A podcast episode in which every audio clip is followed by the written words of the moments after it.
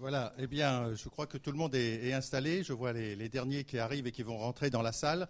Donc, euh, bien évidemment, un, grand bonjour à tous. À tous, c'est-à-dire, euh, il me semble, chers amis euh, du patrimoine et du patrimoine et de l'aménagement, hein, qui est véritablement le, thème qui va nous réunir. Et tout d'abord, bien sûr, un grand merci à ceux qui ont accepté aujourd'hui de se trouver autour de cette, de cette table ronde. Hein, avec sa, très belle forme ronde, hein, et qui vont faire part de leur pratique du patrimoine euh, dans l'aménagement. Bien sûr, d'abord, euh, je cite par ordre alphabétique, hein, mais Alain Amédro, vice-président de la région, euh, sera le premier que je présenterai, hein, qui est donc chargé de l'aménagement, mais qui ici surtout est là aujourd'hui parce qu'il est un grand connaisseur du patrimoine, du patrimoine francilien et s'y intéresse tout particulièrement dans son département et en particulier il s'intéresse au patrimoine industriel pour lequel il est en train de monter un, observatoire du patrimoine industriel. Mais il s'intéresse à toute la banlieue en général et cette banlieue qui non seulement connaît le patrimoine industriel bien évidemment, mais aussi euh, un patrimoine souvent plus ancien et plus méconnu euh, qui est le patrimoine d'origine rurale qui existe aussi en banlieue et qu'il ne faut pas oublier. Michel Carmona, ensuite, euh, historien et géographe, bien évidemment, que euh, beaucoup connaissent ici, professeur émérite à l'Université Paris-Sorbonne, mais surtout pour nous, à l'Institut, euh, historien de l'urbain, historien de l'urbanisme, et en plus, ici, maître de nombreux d'entre nous, et partenaire surtout fidèle de très nombreux ateliers de recherche de l'IAU. Bruno Chauffer-Rivard, ABF, architecte urbaniste, conservateur général du patrimoine, et que j'ai connu, moi, comme euh, SDAP des Yvelines, initiateur euh, de la ZPPAUP euh, de Rambouillet, appuyé pour la partie exécutive, gestion, sur des OPA, et il a fait beaucoup progresser la question patrimoniale autour de, de Rambouillet. Emmanuel Etienne, architecte urbanisme en chef de l'État, adjoint au sous-directeur des monuments historiques, qui aujourd'hui est là pour nous parler de cette loi patrimoine, patrimoine avec un S, hein, qui sera votée en 2014. Pierre Tridon, directeur de l'agence d'urbanisme de, Reims, qui a mené, et pour une part en partenariat avec l'Institut, euh, le dossier de l'inscription des paysages de Champagne au patrimoine de l'UNESCO. Et puis nous aurions dû avoir aussi Philippe Prost, qui au dernier moment a été retenu, hein, qui nous aurait parlé, lui, en tant qu'architecte, de, des projets euh, qu'il mène, où il s'est euh, toujours euh, mêlé avec audace au présent le, patrimoine pour le faire valoir dans les projets d'aménagement et recréer ou créer au-dessus du patrimoine existant ce patrimoine du XXIe siècle. Et donc, euh, heureux aussi d'accueillir euh, Hélène Frandon. Hélène Frandon, euh, journaliste, grand amateur aussi du patrimoine dans lequel elle s'engage personnellement en des lieux différents et surtout un, des journalistes de l'émission que vous connaissez tous, Des Racines et des Ailes et heureux aussi d'accueillir aujourd'hui cet, auditoire aussi nombreux et surtout venant d'horizons euh, très, divers. Et je crois que c'est ce que nous avons cherché, hein, puisqu'il y a là euh, euh, des représentants des CAUE, des départements, des intercos, des PNR, hein, très importants, j'y reviendrai, des villes patrimoniales, des architectes et urbanistes, des représentants d'associations patrimoniales, des chercheurs et des étudiants, beaucoup de, de, jeunes en particulier.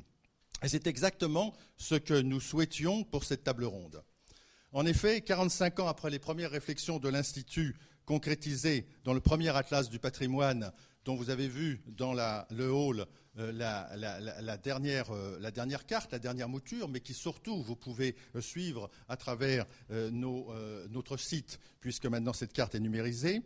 Hein, euh, donc cet atlas du patrimoine qui reprenait l'ensemble des territoires protégés par le patrimoine à travers les abords, bien sûr, les périmètres des abords, le périmètre de 500 mètres, les secteurs sauvegardés, et puis ensuite nous y avons adjoint bien évidemment les ZPPAUP, hein, et euh, tout cet ensemble de, territoires protégés représente un dixième du territoire, ce, ce qui n'est pas la moindre des choses dans, une région aussi dense, aussi dense que la nôtre. 40 ans aussi après les réflexions menées par notre collègue Gérald Danning, travaux menés dans le cadre de l'élaboration du schéma directeur de 1976 sur la trame foncière et plus largement de l'inscription du projet d'aménagement dans son environnement en prenant en compte l'existant tant physique que culturel, c'est-à-dire la mémoire du territoire. 35 ans aussi après la nouvelle approche concernant l'existant et le développement auquel les PNR nous obligeaient. Une nouvelle réflexion euh, sur euh, la, façon dont se mêlent patrimoine et euh, développement territorial. Et puis, par la moindre des choses, 15 ans après la création au sein de l'Institut d'une mission patrimoine hein, et l'apparition pour ce lancement à l'époque de deux cahiers, le concept et le vécu. C'est-à-dire toujours cette, cette, approche que nous voulons dynamique entre ce qu'est le patrimoine d'un côté et ce qu'il peut apporter euh, en matière de développement territorial.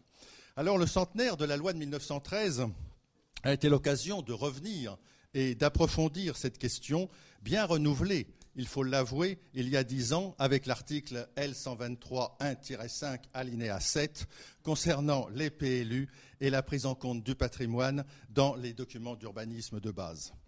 Avec ce numéro 167 que vous avez entre les mains, que vous pouvez reprendre, euh, intitulé patrimoine bâti, identité et territoire, nous avons voulu montrer une nouvelle fois la complémentarité qui doit exister entre le patrimoine et le territoire, entre le patrimoine et le projet d'aménagement.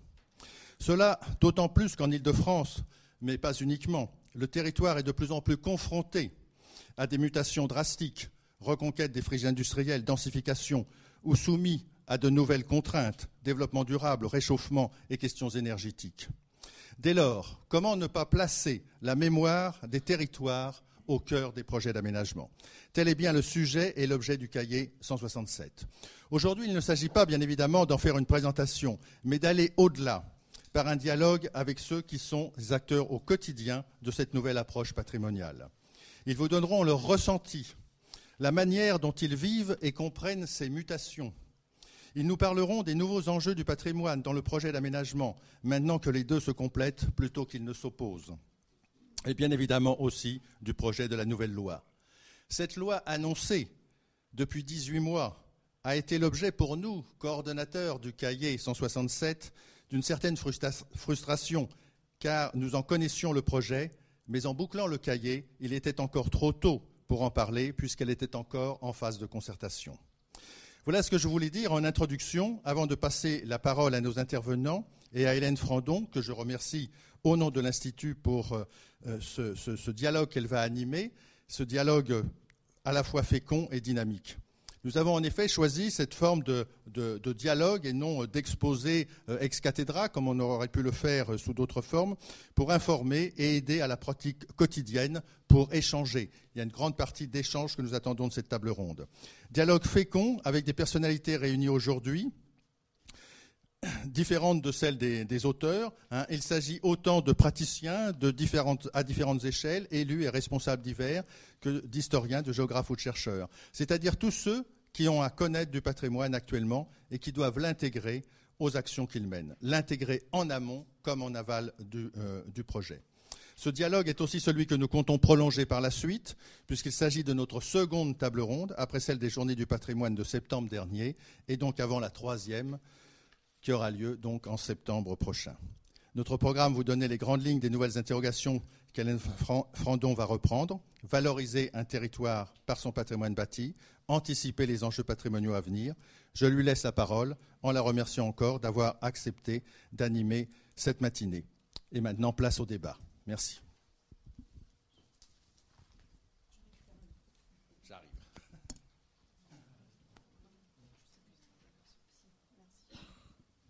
Merci euh, Philippe Montillet pour votre accueil. Donc, euh, comme euh, il a pu l'évoquer déjà, nous souhaitons tous que cette table ronde soit d'abord et avant tout une discussion. Voilà, donc surtout n'hésitez pas à intervenir. Nous aménagerons des temps de parole pour vous. Mais si spontanément, voilà, une question vous brûle les lèvres, n'hésitez pas à, nous solliciter. Voilà, donc Puisqu'anniversaire il y a euh, cette année, euh, j'aurais souhaité commencer par évoquer la, loi de 1913 et me tourner vers Michel Carmona, puisqu'il est historien, Une question toute simple. Euh, j'aurais aimé savoir si cette loi vous semble avoir été un bon socle à la lumière de tout ce qui se pratique aujourd'hui. Merci. oui, bien sûr. Heureusement qu'il y a eu la loi de 1913. C'est la, loi qui a permis de fixer j'allais dire, la présence du patrimoine à l'intérieur de l'urbanisme. Autrement, jusque-là, on aurait eu simplement des protections isolées de monuments historiques, euh, puisque l'idée de monument historique a commencé dès les années 1830. Et là, nous avons une loi qui est une loi fondamentale sur euh, monuments historiques et sur les sites également. Alors cette loi, bien entendu, elle a, évolué, Philippe Montillet l'a rappelé, euh, et elle a permis de, de fixer dans l'opinion publique l'idée d'une présence forte du patrimoine. Alors bien entendu, il y a toutes sortes d'évolutions. Moi, je salue la, référence qu'a faite Philippe Montillet à cette version 1976 du schéma directeur qui, pour la première fois, comportait une carte des paysages essayant d'associer euh, euh, les traces du passé et puis euh, les nécessaires créations et mutations de l'avenir. Alors, est-ce que cette loi devait changer, doit changer? Euh, je crois que c'est à la lumière de ce que l'on nous dira par la suite que l'on pourra euh, en, parler dans ce sens. Mais de toute façon, puisque votre question c'était que penser de la loi de 1913, bah, je dis bravo, heureusement qu'elle est là et je crois qu'elle a produit des effets qui sont des effets considérables, à la fois dans une prise de conscience générale au sein de la population et à la fois en termes de euh, de réalisation concrète, de protection et de valorisation du patrimoine. Merci. Donc nous allons commencer d'abord par, par, poser notre première question, à savoir comment valoriser un territoire par son patrimoine bâti. Euh, cette partie précédera la présentation de l'avant-projet de loi patrimoine et ensuite nous, réagirons ensemble à cette présentation. Donc, comment valoriser un territoire euh, par son patrimoine bâti? Euh, Bruno Chauffer-Rivard, je, vous propose d'abord de nous dire euh, quels sont les, outils qui ont été mis au service des collectivités pour requalifier leur, territoire.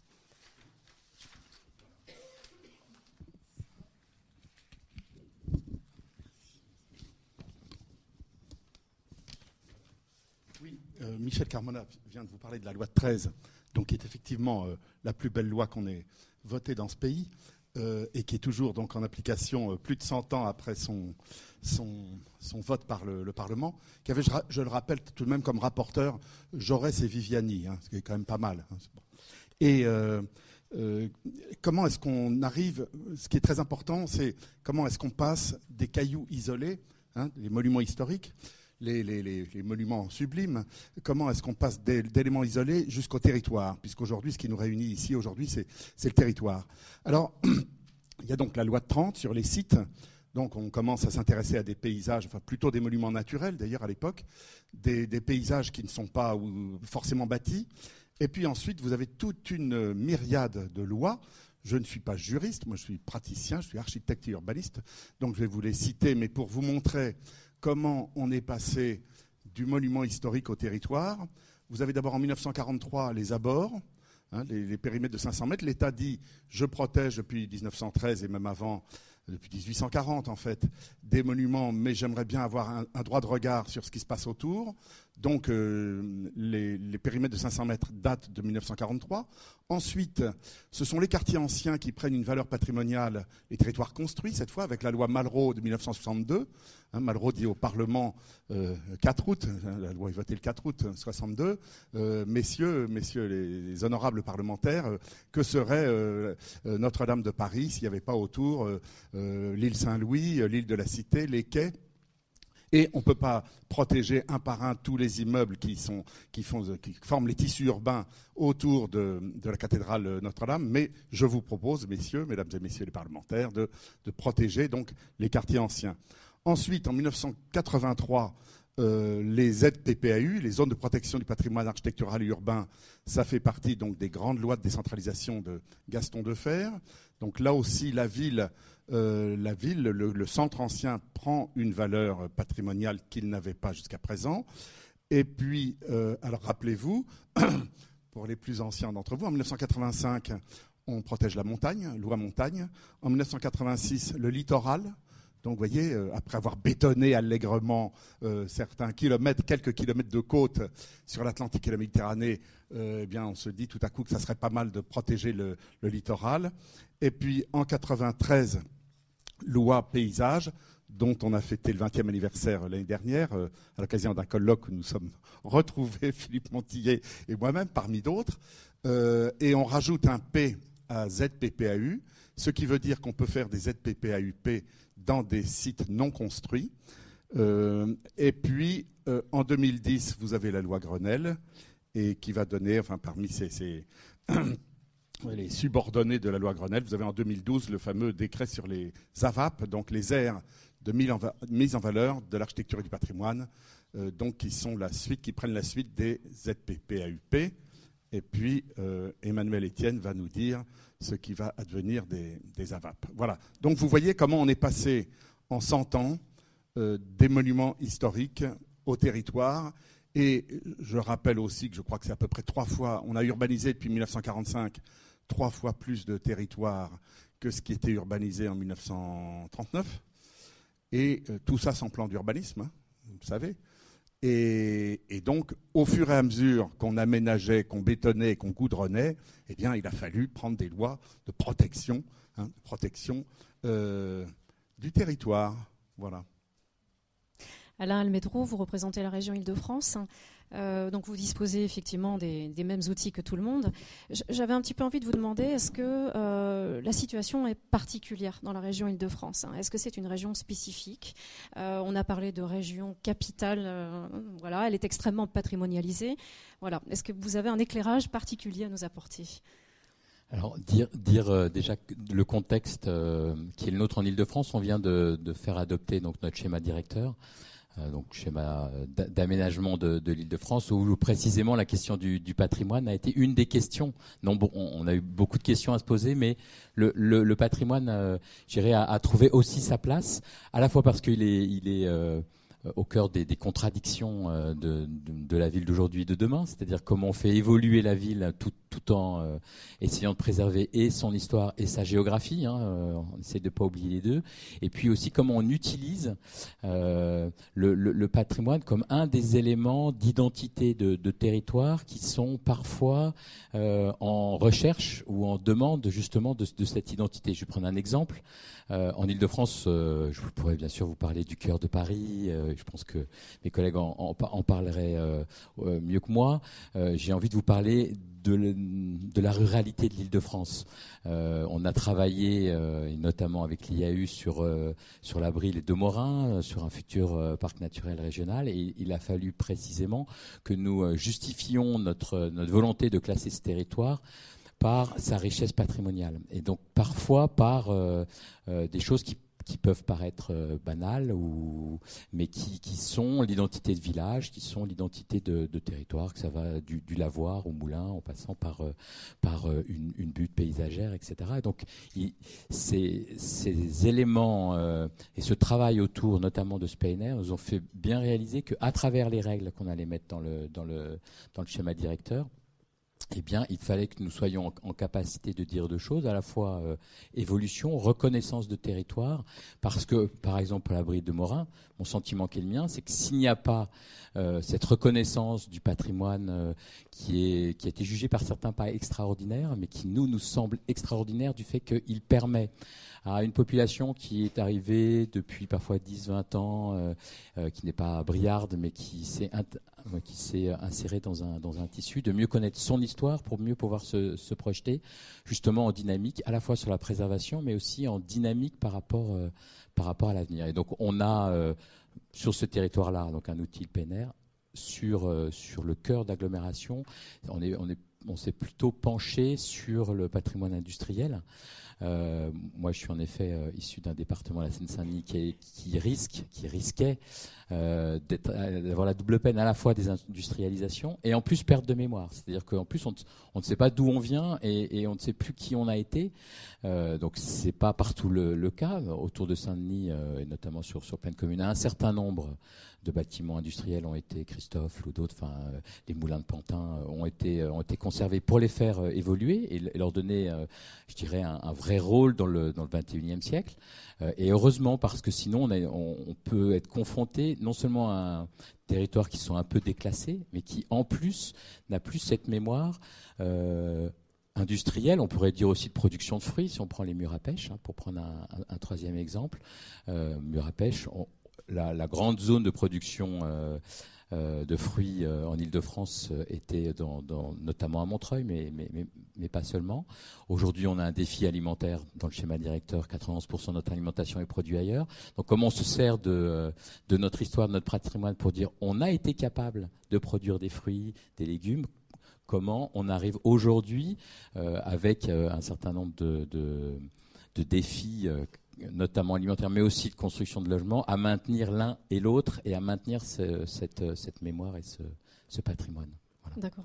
On parlait des outils, je vous pose la question à vous, mais je pose la question à tout le monde. Est-ce que les outils qui ont été précédemment évoqués, que vous évoquez vous, vous semblent euh, nécessaires, suffisants euh, Voilà, je pourrais passer la parole à Pierre Fridon après pour qu'il nous parle de, de L'impression que j'ai, c'est qu'au-delà des outils, euh, c'est comment on les utilise. Et puis c'est aussi la perception du patrimoine. a priori, dans quelques jours, la papeterie de Nanterre va, être démontée. Il, me semble que, par exemple, en termes de, protection, c'est une hérésie. Je pense que nous aurions dû, non pas la démonter, mais en tout cas lui trouver une nouvelle utilité, euh, comme on a pu faire sur les moulins de Pantin. Euh, et là, je pense que peut-être que les outils pour la conserver existaient, mais qui n'ont pas été utilisés. Euh, ni par la commune, ni éventuellement par une intercommunalité plus, plus large. Et c'est dommage, on a, je pense, pour le coup, manqué d'imagination euh, non pas pour conserver les choses telles qu'elles sont, mais pour rebondir autour de, ces, papeteries, à la fois qui, représentent euh, énormément en termes de, ce qu'elles ont produit, mais aussi de, ces bâtiments. Donc là, on a au niveau régional, euh, donc notre service du patrimoine a, fait un travail extraordinaire de recensement hein, des bâtiments, des machines, etc. Mais euh, je pense que heureusement qu'ils l'ont fait. Mais l'étape d'après aurait dû être au moins d'en conserver une partie, de l'intégrer dans un projet plus large. On est en bord de Seine. Euh, il y avait des choses qui auraient pu être euh, qui auraient pu être imaginées autour du fret, autour de voilà, d'un lieu éventuellement culturel. On, pense souvent culture quand on passe patrimoine, mais je pense qu'on aurait pu, y compris, imaginer autre chose. Il se trouve que la région donne les grandes perspectives, prospectives, et puis qu'ensuite ça, elles doivent s'inscrire dans les PLU et les, donc les plans locaux d'urbanisme et les, schémas de cohérence territoriale. Euh, et donc c'est les outils les plus proches du terrain. Voilà. Et donc peut-être que là, peut-être qu'il y a manqué une pensée, euh, une, pensée plus large et commune entre les différents niveaux de, responsabilité pour, par exemple, sauver les papeteries de Nanterre. Oui, donc de bons outils finalement, mais la difficulté est dans la façon de les utiliser. Euh, Pierre Trédon, est-ce que c'est ce que vous ressentez aussi donc, euh, à Reims pour vous? Euh, Écoutez, moi d'abord je voulais faire juste un petit rajout. pour mettre un peu de piment dans la discussion, quand tu nous as exposé l'ensemble des dispositifs, il y a une date que tu as oubliée, c'est la décentralisation. 82, 83. Pardon, pardon. Oui, mais euh, il y a eu un grand débat sur les lois de décentralisation. C'était de savoir si les ABF allaient garder ou non la vie conforme. Moi, j'étais à Aix-en-Provence à l'époque, à Marseille, euh, mais c'était euh, c'était la guerre. C'était exclu que ce droit soit réservé à l'État. Pourquoi je dis ça? C'est que, et donc là je reviens sur les outils, moi je suis un peu un iconoclaste moi, ce n'est pas les outils qui me font travailler, c'est ma conviction, c'est ma passion. Et euh, je, fais partie des gens qui pensent que euh, si on est fonctionnaire, euh, bien sûr, c'est pour faire appliquer des règles, c'est pour faire appliquer la loi. Mais pas parce que vous allez dire qu'il faut rouler à moins de 90 sur le périphérique que tout le monde va rouler à 90. Donc on est bien d'accord qu'il faut une dimension autre. Il faut de la pédagogie. Il faut montrer l'exemple. Euh, il, faut, euh, euh, il faut innover, il faut travailler avec les autres. Moi, ça, c'est mon fond de commerce et je le traduirai par le fait que, et là je citerai mon grand, mon grand copain Confucius, ce qui est intéressant, c'est pas les réponses, c'est pourquoi on se pose des questions. Pourquoi on se pose la question du patrimoine? Pourquoi on se pose la question Et c'est en se posant éternellement la question du pourquoi que je pense qu'on a des solutions. Et à Reims, puisque vous me tendiez la perche pour parler de Reims, moi je suis parisien du 5e arrondissement. J'étais au lycée Rodin à la Mouffetard. J'étais à Aix-en-Provence, superbe ville. J'étais à Dijon, superbe ville. Quand je suis arrivé à Reims, j'étais effondré. Effondré. Une ville délaissée, une ville pas mise en valeur, une ville euh, où, où rien n'allait, du trottoir à la toiture. C'était, de mon point de vue, une. Et euh, j'ai essayé de faire passer le message du CAUE.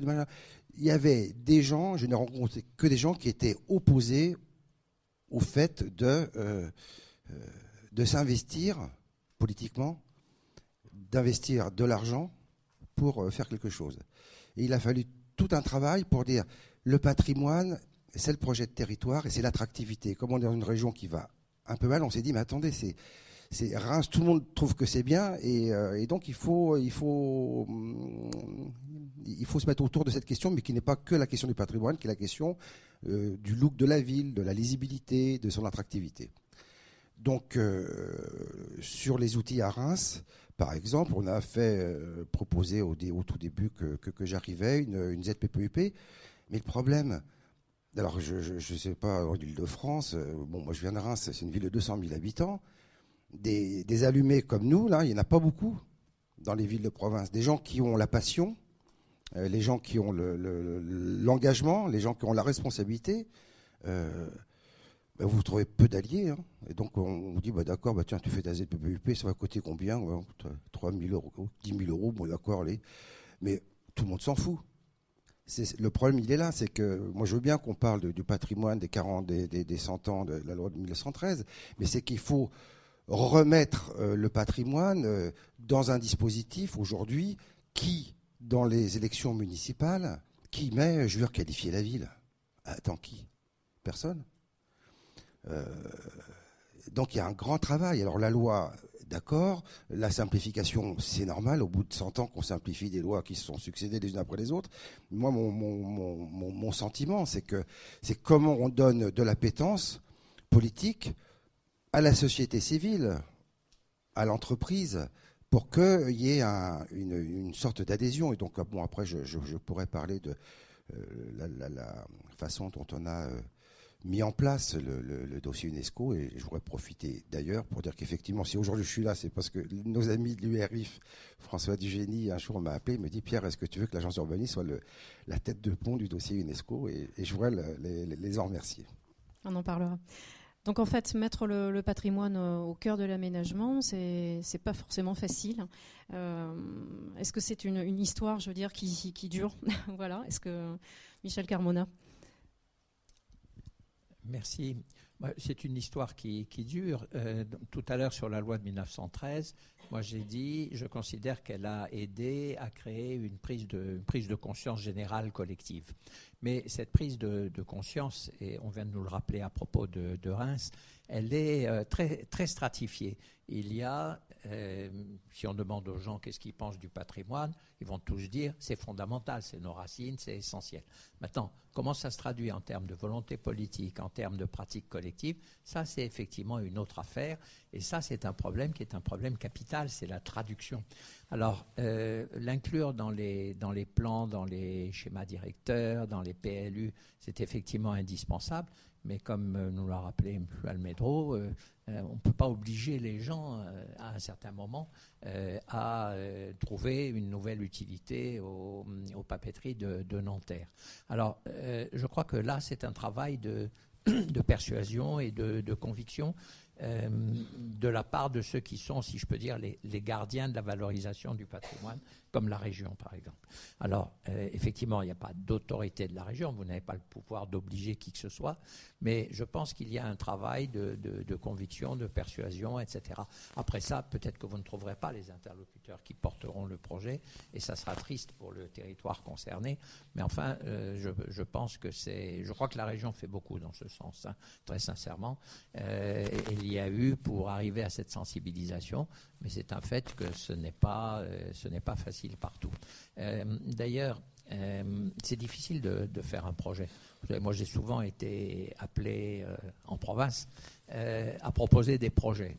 On pourquoi vous proposez un projet? C'était généralement la région, qui la région concernée qui le faisait. Et on me disait parce qu'il n'y a rien. Je disais, mais est-ce que c'est parce qu'il n'y a rien que vous avez besoin d'un projet alors de mise en valeur du patrimoine, éventuellement de création d'un patrimoine nouveau, etc. Et mon expérience, c'est que c'est très, très, très difficile de faire émerger quelque chose. Et quand vous commencez à partir des ressources du paysage, vous avez également très souvent des blocages. Euh, je veux dire, ne parlez pas de la mine euh, dans le Nord-Pas-de-Calais, dans le bassin minier, parce que vous avez un rejet de l'épisode minier. Voilà un, exemple, un exemple tout simple. Et les gens vous disent, mais on n'est plus à l'époque de Germinal maintenant. Euh, et donc, il y a de, grosses difficultés pour cette mise en valeur au très fond des gens, parce que pour eux, c'est une, une, génération, une série de générations qui ont beaucoup souffert. Et donc, ça, c'est pour vous dire que effectivement, le mettre au cœur de l'aménagement, c'est indispensable. Et euh, créer, créer de la beauté nouvelle. Vous savez, tout à l'heure, quand vous évoquiez les schémas directeurs, je me disais, il y a un schéma fondateur, notre Ancien Testament, si je peux dire, le schéma de 1965. Et dans l'introduction de ce schéma de 1965, voici ce qui, au tout début, est écrit. Je devrais le savoir par cœur, mais pardonnez-moi, j'ai préféré prendre euh, une copie. Préparer la région de Paris à son avenir, c'est rendre la vie meilleure aux millions d'hommes et de femmes, ses habitants d'aujourd'hui et de demain. C'est faire de cette région un outil économique plus efficace au service de la collectivité nationale. C'est y mettre en valeur une beauté ancienne, y créer une beauté nouvelle que le Parisien, le terme francilien n'existait pas encore, hein, comme le visiteur du pays le plus lointain puisse aimer. Bon, je crois que ce paragraphe n'a pas pris une ride et que l'un des, l'un des problèmes, c'est justement celui-là. Comment faire coexister, pour reprendre l'expression du schéma directeur, beauté ancienne tout en créant une beauté nouvelle. Donc de bons outils, mais apparemment il y a des freins, il y a des blocages. comment vous les qualifieriez? Je, m'adresse à vous tous. Hein.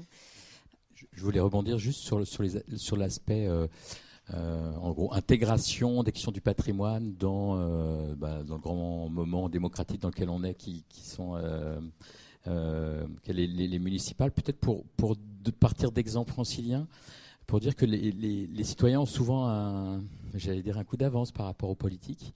Euh, moi, je les ai rencontrés sur Meudon, par exemple. On avait une des dernières usines de la vallée de la Seine.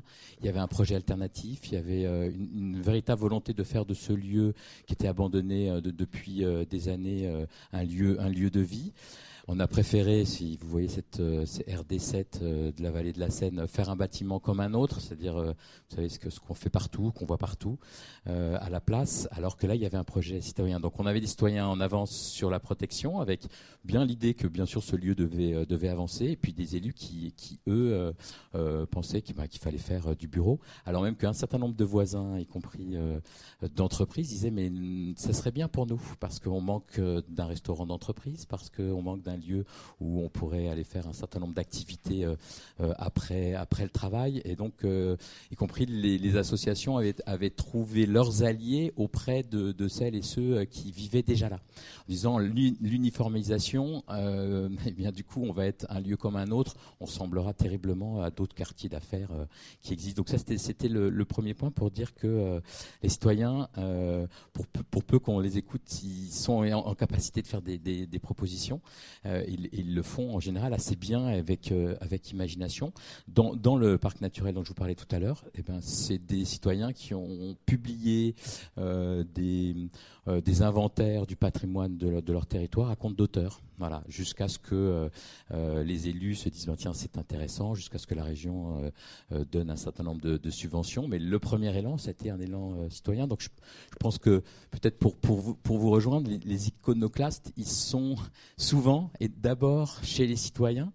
Euh, et, moi, je sais que j'ai pris conscience de cette, euh, question du patrimoine euh, grâce à l'appel de, citoyens tout au début ou à la fin de mon précédent mandat et, et, au début en disant mais venez, donc voir ce qu'on fait. Vous allez nous causer dans quelques temps de la révision du schéma directeur, mais nous, on a des choses à vous raconter sur notre territoire.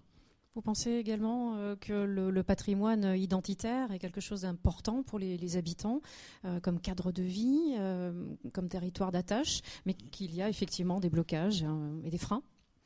Question à tous les trois. Emmanuel Etienne, peut-être?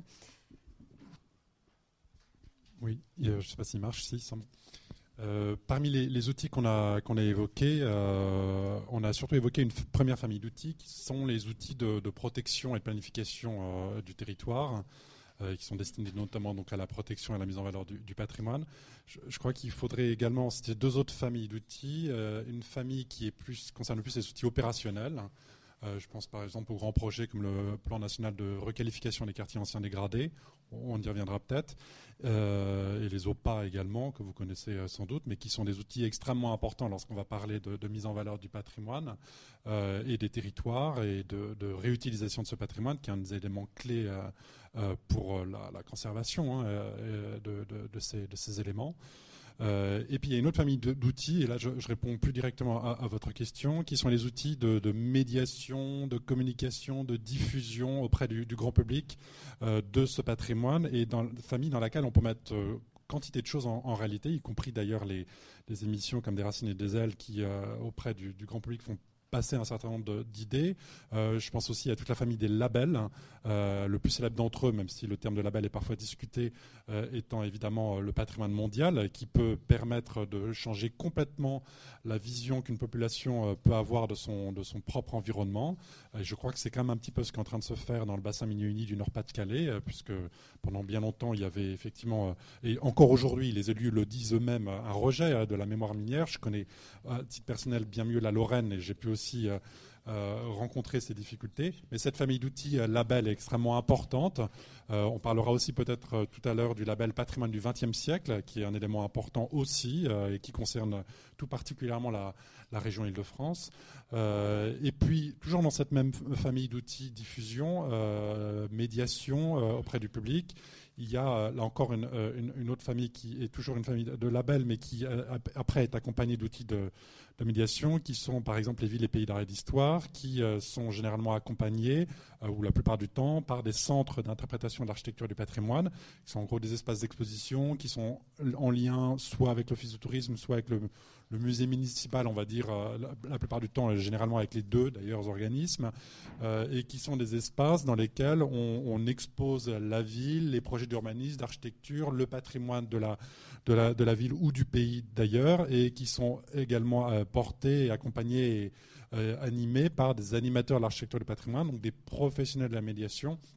Et tous ces outils-là sont fondamentaux lorsqu'on veut associer euh, les habitants à un élan en faveur du patrimoine. Et pour que ces habitants-là aient vraiment le sentiment que ces politiques sont d'abord destinés à la mise en valeur de leur cadre de vie et pas seulement destinés à, faire venir des touristes, euh, donc des étrangers, euh, pardon du, terme, ou euh, même des opérateurs économiques, parce que derrière tout touriste, il y a aussi potentiellement un investisseur, ça il faut quand même jamais l'oublier. voilà, c'est aussi quand même un, des outils de, mise en valeur du cadre de vie et de de, aussi de dynamisation de la fierté, un terme simple, mais des habitants par rapport à leur territoire. je crois que c'est par exemple aussi le cas dans toute euh, à Reims, euh, puisqu'on en parlait à, l'instant. Euh, voilà. Alors c'est souvent quand on parle patrimoine, on parle d'éléments très très fameux, très célèbres. On, en a quelques exemples sous les yeux. On parle aussi de territoires qui sont déjà acquis un peu à, cette cause. Euh, quand on, connaît vraiment la totalité du territoire national, euh, ou en tout cas qu'on s'intéresse à la totalité de ce territoire ou à la totalité d'une territoire d'une région, euh, c'est intéressant aussi pour les mêmes raisons. On s'aperçoit qu'on a quantité, quantité de délaissés, y compris sur le plan patrimonial, y compris sur des patrimoines très traditionnels, hein, très, très classiques, sans parler de patrimoine industriel ou de patrimoine du XXe siècle. On a encore quantité de territoires de projet euh, et qui sont des espaces dans lesquels on peut répondre à tous les besoins de la population et pas seulement des besoins culturels. Hein. Il faut aussi redire que même lorsqu'on parle de monuments historiques, qui sont les éléments les plus remarquables du patrimoine, et a fortiori quand on parle de patrimoine plus ordinaire, euh, les usages culturels ne sont qu'une une, réponse très infinitésimale par rapport à, l'ensemble des réponses qu'il faut euh, apporter par rapport aux besoins de la population en logement, en, équipement de proximité, public ou, privé d'ailleurs, aussi en termes de, locaux d'entreprise, y compris industriels. On peut euh, faire de l'industrie dans des éléments euh, du patrimoine, y compris protéger des monuments historiques, ça arrive. Euh, voilà, il y, a, ces, tous, ces, tous ces enjeux, mais en tout cas, l'outil médiation auprès du public, au sens large, me semble absolument fondamental, surtout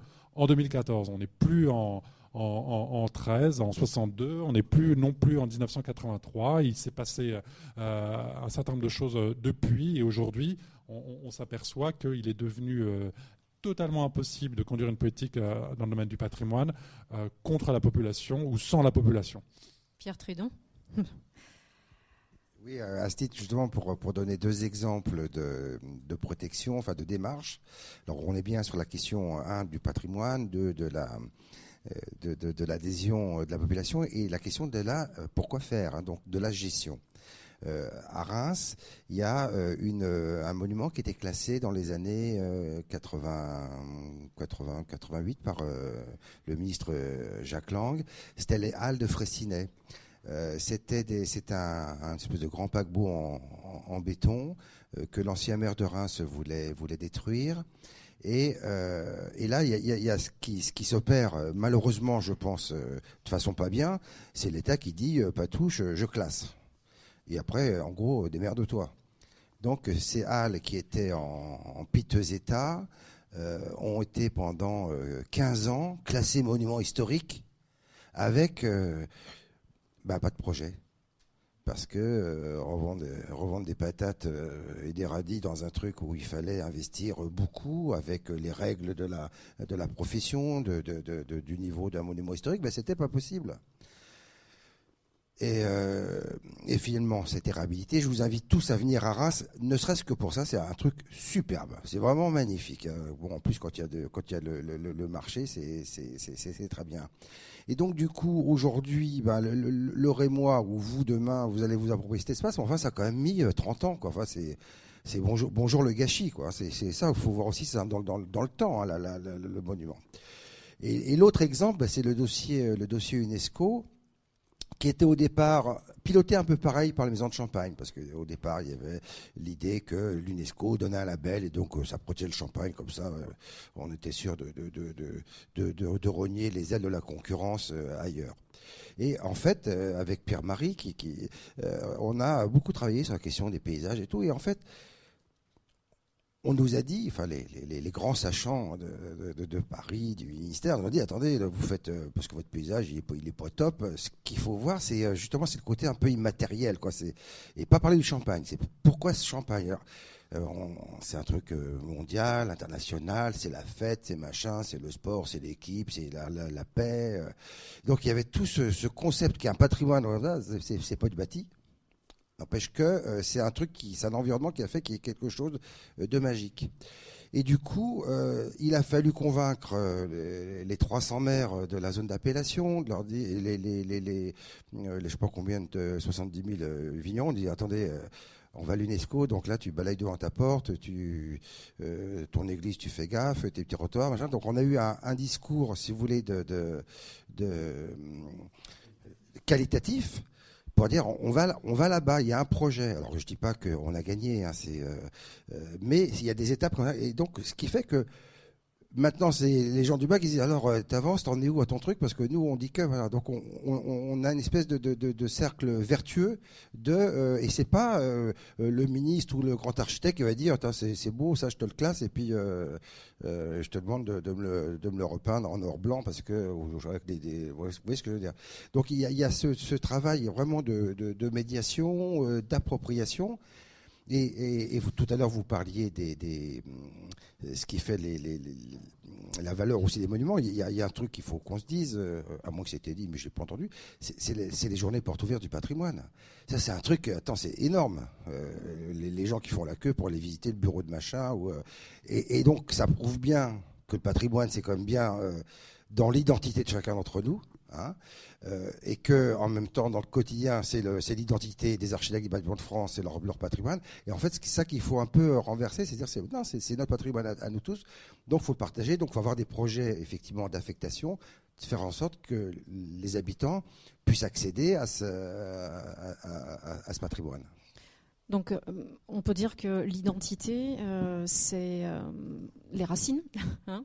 Donc, il y a une connaissance de l'histoire, euh, peut-être Michel Carmona, qui est absolument indispensable euh, de tout un chacun pour bâtir un projet et donc pour emporter la conviction. Oui, euh, vous parlez de connaissance de l'histoire à un historien féru d'urbanisme, de géographie, de l'aménagement, etc. Donc je ne peux que vous dire, oh que oui, il y a effectivement une connaissance de l'histoire qui me paraît de toute manière fondamentale en urbanisme et en aménagement, et qui est quelque chose qu'il faut essayer de faire partager aux gens. Il y a, euh, en effet, on, se le redit régulièrement, un, goût, un appétit de patrimoine qui est devenu formidable en France. Euh, ce, goût, il faut essayer de le focaliser quand on se trouve sur des territoires précis. Et là, mon expérience, c'est que rien ne remplace l'existence d'un porteur de projet. Euh, que ce soit des citoyens, que ce soit un élu, que ce soit qui on veut, mais il faut un porteur de projet. Lorsqu'il n'y en a pas, eh bien, euh, on brasse du vent. Hein. on fait des réunions, on fait de la communication, tout le monde dit oui, oui, oui, et puis personne ne se mobilise véritablement. Et, euh, c'est extrêmement difficile. Hein. Il y a des cas dans lesquels on fait des projets, et puis on n'arrive pas, on n'arrive pas parce qu'il n'y a pas de, logique économique au bout. Moi, je me souviens de, de Noisiel. Euh, de Meignet. Euh, Dieu sait que l'IAU a gambergé, a fait des études, etc. Et puis finalement, on n'arrivait jamais à trouver une logique économique. Et puis le miracle, euh, Nestlé, ayant racheté Cadbury, décide d'y installer des bureaux, le réhabilite et maintient à la fois le bâtiment et la possibilité de visite. Voilà. Bon, alors ça, c'était vraiment le coup de bol. Autrement, qu'est-ce qui se serait passé? Bah, Je pense qu'elle se serait peut-être dégradée progressivement et qu'on aurait fini devant l'état de dégradation par la, par la, raser. Mais euh, on n'y arrive pas toujours. Euh, j'avais été appelé à la demande de la RATP à étudier un bâtiment industriel euh, que Alstom était prêt à abandonner à Marly-les-Valenciennes, encore le Nord-Pas-de-Calais, pour y installer un musée des transports urbains parce que la RATP a, dans un certain nombre de ses dépôts parisiens, euh, des collections de, véhicules et elle voulait libérer les dépôts pour euh, euh, des raisons financières. Voilà. Donc elle cherchait à trouver un emplacement pour installer la collection. Bon, étude sur étude, la région s'est mobilisée, l'Europe, etc. Et on est arrivé à la conclusion qu'on n'y arriverait pas parce que c'était trop coûteux et qu'on n'aurait jamais le nombre de visiteurs qui justifierait l'existence du musée. Bon, par chance, il s'est trouvé des industries pour s'y réinstaller, donc le site est toujours industriel, ce n'est pas devenu une friche, mais euh, voilà, on n'est pas arrivé à monter le projet. Et donc, encore une fois, euh, c'est vrai, l'identité, elle est forte, elle est importante. Euh, là, je dois dire toutes les collectivités locales, hein, Marly, enfin dans le Valenciennois, s'étaient mobilisées, quelle que soit leur couleur politique, mais il y avait la logique, si je peux dire, du marketing à la fin, euh, qui montrait qu'on n'y arriverait pas. Justement, est-ce que la difficulté, c'est pas de, choisir ou de concilier les pratiques touristiques, économiques et patrimoniales hein? Bruno Chaufferizard, Yver oui, avec tout de même euh, un bémol. Euh, euh, le, tourisme, oui, j'y crois très fort, mais pas forcément partout, parce qu'on va parler tout à l'heure tout de même du, patrimoine du XXe siècle. on va parler des grands ensembles, on va parler des cités-jardins. Et là, je pense que c'est vis-à-vis des habitants, vis-à-vis des citoyens qui y habitent, que c'est le plus important. Mais je ne suis pas sûr qu'on pourra faire venir des, des, centaines de milliers de touristes Hein, pour visiter les grands ensembles, quelle que soit leur qualité, ni les, lotissements, euh, soit de l'entre-deux-guerres, soit des années 50 et 60, sur lesquels soit il peut y avoir d'ores et déjà des labels 20e euh, euh, ou, même des labels des protections monuments historiques. Ça, le, tourisme, c'est quand même très, très, très compliqué. la Villa Savoie, hein, dont je me suis occupé pendant quelques années, si vous regardez sur le cahier qui va voir la Villa Savoie, eh ce sont des, architectes, des étudiants en architecture et des professeurs d'architecture. J'ai presque envie de vous dire point barre. Presque envie de vous dire point barre. Hein, c'est un patrimoine très spécifique, très spécifique. On, a beaucoup parlé du, Nord-Pas-de-Calais, donc je, voudrais euh, saluer euh, Florence Lachaise-Leroy je ne sais pas quel est son titre exact, parce que c'est les spécialistes des questions, euh, des questions justement du patrimoine dans le Nord-Pas-de-Calais. Donc, y compris si elle en vient d'intervenir sur ce qu'elle a entendu, notamment sur le Nord-Pas-de-Calais, je me permets, parce que c'est une des personnes qui, justement, sur, sur ces questions-là, euh, a une grande connaissance du Nord-Pas-de-Calais et au-delà du Nord-Pas-de-Calais. Merci. Merci Alain. Euh, oui, sur, le Nord-Pas-de-Calais, je voudrais juste revenir sur la remarque sur Zola et sur sur la population. je crois que depuis dix ans, il y a eu un énorme travail des élus, des associations, des, agences d'ingénierie sur, sur, ce territoire. moi, j'y enseigne depuis maintenant dix ans. mes premiers étudiants étaient les premiers à me dire, mais madame, il n'y a rien à voir chez nous. Aujourd'hui, ils sont tous extrêmement fiers, ils veulent tous travailler dans le domaine du patrimoine ou du tourisme. Donc on a vraiment un revirement du territoire. Je vous invite vraiment à aller, euh, sur, place, voir euh, les réalisations euh, formidables en termes de reconversion de sites de fosses entre le métaphone 99 bis, le 1119, etc une qualité euh, de la politique euh, de valorisation de ce territoire mise en œuvre par euh, la région et les communes. Donc on a là en fait un, relais très très fort qui s'est fait entre population politique et tissu associatif.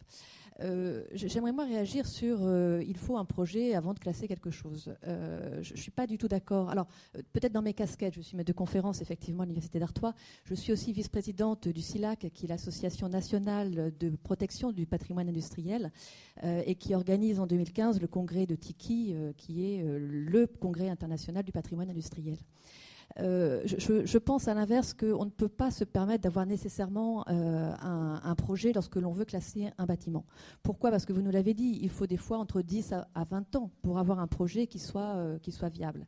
Euh, d'ici là, il peut se passer n'importe quoi. Euh, je, pense que la raison qui doit d'abord prévaloir, c'est celle de la valeur scientifique euh, du bâtiment. c'est cette valeur-là qui doit d'abord être mise en place par des études d'inventaire qui sont faites plus ou moins bien et qui doivent ensuite être nécessairement mises en avant avant que des choix soient faits. Alors pour revenir sur les papeteries de Nanterre où j'étais la semaine dernière, euh, les lieux ne sont pas vendus, ils sont en vente. Euh, la, société qui les possède a encore euh, le temps de trouver un futur propriétaire qui pourra, s'il en a envie, garder certains des bâtiments. Il y en a de très beaux. Du point de vue architectural. Au-delà de la qualité architecturale, c'est un lieu qui a du sens pour la ville de Paris et pour l'agglomération, à la fois parce que ça raconte l'histoire de l'édition et de la presse, et parce que ça raconte aussi l'histoire de l'environnement, avec euh, des stations d'épuration qui remontent au tout début du XXe siècle. Excusez du peu, ça n'existe pas beaucoup euh, sur ce territoire. Donc on a là, au-delà euh, je dirais, de, des bâtiments, euh, une histoire du territoire et de la mémoire de l'histoire économique de ce territoire qui, à mon sens, mériterait que l'on s'en occupe de façon un peu plus active euh, au niveau politique. Voilà. Il y a quelqu'un qui veut intervenir? Bonjour, Marie Dripper, ville de Clamart. je voulais juste réagir un peu dans le sens qui avait été dit de ce qui vient d'être dit, euh, notamment euh, sur euh, la question du fait de ne pas voir forcément que du patrimoine monumental, mais du patrimoine qui est habité, vécu. Clamart a une ZPPUP multisite avec des choses relativement variées, soit du logement social du XXe siècle ou de l'architecture de village, par exemple. Et je pense que les plus grandes difficultés qu'on a dans nos pratiques professionnelles, c'est d'une part l'adaptation du bâti aux aux exigences de la vie moderne qui font que les gens euh, préoccupés de leur intérieur euh, entachent beaucoup l'aspect extérieur des bâtiments, ce qui est une grande difficulté, et qui euh, sont un peu confortés aussi dans cette orientation par rapport aux exigences de performance énergétique, et qu'on retrouve aussi par rapport aux bailleurs qui ont les mêmes contraintes effectivement par rapport à ce qui leur est demandé sur du patrimoine qui a besoin effectivement d'être rénové énergétiquement, mais qui du coup est détérioré sur son aspect extérieur. Et la grande difficulté, c'est, euh, je pense, euh, la culture des gens en matière de patrimoine et d'architecture, dans la mesure où eux euh, voient tout ce qui est monumental, touristique, mais qui, sur le patrimoine ordinaire, ne voient pas l'impact irrémédiable qu'ils ont sur le bâti dès lors qu'ils changent même des huisseries et qu'ils altèrent de manière irréversible un patrimoine Et c'est vrai que pour une ville comme la nôtre, il n'y a pas effectivement, je pense, le, levier euh, du tourisme pour arriver effectivement euh, aujourd'hui, en l'état actuel de, la culture et de l'intérêt, euh, je dirais, du grand public pour une architecture comme la nôtre, pour qu'ils arrivent effectivement à prendre conscience de, l'impact qu'ils ont sur ce qu'ils occupent et même à un plus petit niveau mais plus technique comme le nôtre à l'échelle du service urbanisme de la ville. C'est très difficile aussi d'arriver à faire le grand écart entre l'exigence juridique qu'on a euh, en matière de contentieux, d'instruction des permis, etc., et la prise en compte effectivement architecturale de ce patrimoine. Donc c'est vraiment là que nous, on a des difficultés. je pense que les, éléments cruciaux sont effectivement la capacité des bailleurs à rénover énergétiquement, avec les contraintes aussi qu'ils ont par rapport à des certifications qui peuvent être antagonistes avec le, patrimoine, et d'autre part, effectivement, la culture populaire sur ces questions d'architecture vécue tous les jours. Oui, j'entends bien dans toutes vos interventions la, difficulté réelle qui est de concilier en fait hein, toutes les exigences, toutes les pratiques, l'attente de la population aussi qui, est réelle, hein, comme vous le soulignez. Euh, vous, avez voulu intervenir Merci. Oui, oui, je voulais intervenir rapidement. Euh, sur le Nord-Pas-de-Calais. Je, crois qu'on est d'accord, il y a une évolution qui se produit dans les mentalités. Hein, tout à l'heure, on parlait de, vous parliez de la Lorraine et justement du, Nord-Pas-de-Calais, des difficultés hein, que l'on rencontrait dans la mémoire collective. Mais heureusement, il y a une évolution hein, et puis il y a des choses qui se réalisent. Donc, euh, je, voilà, je voulais effectivement euh, apporter de l'eau à votre moulin sur ce point. deuxième deuxième observation que je voulais faire, euh, je ne crois pas qu'aucun de nous ait dit qu'il ne fallait pas euh, classer avant d'avoir un projet. Euh, quand, un monument est classé, il est classé. Et simplement, le problème, c'est de trouver un projet, d'arriver à inventer le projet. Si le projet n'a pas préexisté au classement. Euh, et c'est ça la, difficulté. Mais effectivement, à partir du moment où le classement est là, ben, le classement est là et on va s'ingénier à trouver un projet. Euh, troisième observation, euh, il y a deux aspects. Bon, il se trouve qu'on a pris un certain nombre d'exemples, et, et, moi le premier, dans lesquels c'était la fonction touristique, on va dire la fonction économique qui primait. Mais il y a deux aspects dans le patrimoine. Il y a le patrimoine pour les gens, comme vous venez de le dans les deux interventions et particulièrement dans la deuxième. Euh, le patrimoine des gens, l'endroit où ils habitent, et puis il y a le patrimoine qui est le patrimoine spectaculaire, celui qu'on va visiter lors des journées du patrimoine euh, et euh, qui mérite un traitement particulier. Mais quand on parle de requalification du territoire, puisque c'est l'un des thèmes majeurs, enfin requalification ou qualification, euh, le, patrimoine, c'est un travail quotidien. C'est quelque chose qui est le cadre de vie des gens, qui est euh, la base de leur identité et qui est quelque chose qui évolue, je répète, au quotidien en fonction de la pratique des gens, de la pratique municipale, etc. Et cet aspect-là, il est euh, fondamental. C'est pour les gens, et puis deuxièmement, il y a l'aspect économique, l'attractivité, l'exceptionnel, les investisseurs potentiels, etc., etc. Oui, moi j'ai euh, tout à l'heure, euh, avant de, commencer, j'avais demandé à, Hélène de dire que je, voulais parler de biodiversité. Elle me dit bon, mais c'est pas c'est pas le programme, c'est patrimoine bâti. Et hier soir, euh, en venant à en venant à Paris, en voiture, j'écoutais France Inter, le téléphone sonne, une émission sur la biodiversité. Et parce que hier, c'était la journée nationale de, de l'état sauvage ou quelque chose comme ça. Et c'était donc j'étais captivé parce que je pensais bien sûr à, ce matin. Et donc il y avait le débat sur euh, oui, il faut protéger les éléphants, les rhinocéros et tout. Et il y avait Madame de Clamart, il y avait des gens qui disaient oui, mais nous euh, les, euh, les hirondelles machin, les, les chauves-souris, les coccinelles, tout le monde s'en fout. Et et la personne disait et pourtant c'est fondamental parce que c'est une chaîne alimentaire. Donc c'est bien sûr on va protéger l'éléphant, mais si la petite fleur disparaît, c'est que c'est que ça va pas. Donc c'est un tout. Donc le patrimoine bâti c'est un tout. Euh, et, moi, j'ai bien aimé ce que vous disiez tout à l'heure sur les, matériaux, parce que bien évidemment, euh, on, fait, on fait des lois, mais si à côté de ça, euh, vous avez l'industrie de la construction qui fait le parpaing, qui fait les, les, volets roulants et les machins, ça, ça, ça le fait pas. Donc on est dans, dans, ce monde un peu, c'est de l'économie. Hein. et juste pour terminer, je voulais juste vous, vous donner un, truc que moi j'ai visité, bien sûr, à Marseille, le, le, le, musée, le MUSEM avec, avec euh, de Ricotti, et il disait un truc que moi j'adorais, j'adorais, et c'est un truc qu'il faut intégrer, je pense. Il disait, euh, dans une construction, pour 100 francs, en gros, aujourd'hui, on fait 80% d'investissement dans le matériel et 20% euh, dans le savoir-faire. C'est-à-dire qu'on prend des, poutres, euh, on prend du, bois, mais on l'emmène euh, en Chine, on le fait traiter euh, en Irlande et on le ramène. Et donc, du coup, la, poutre, elle se balade en bateau et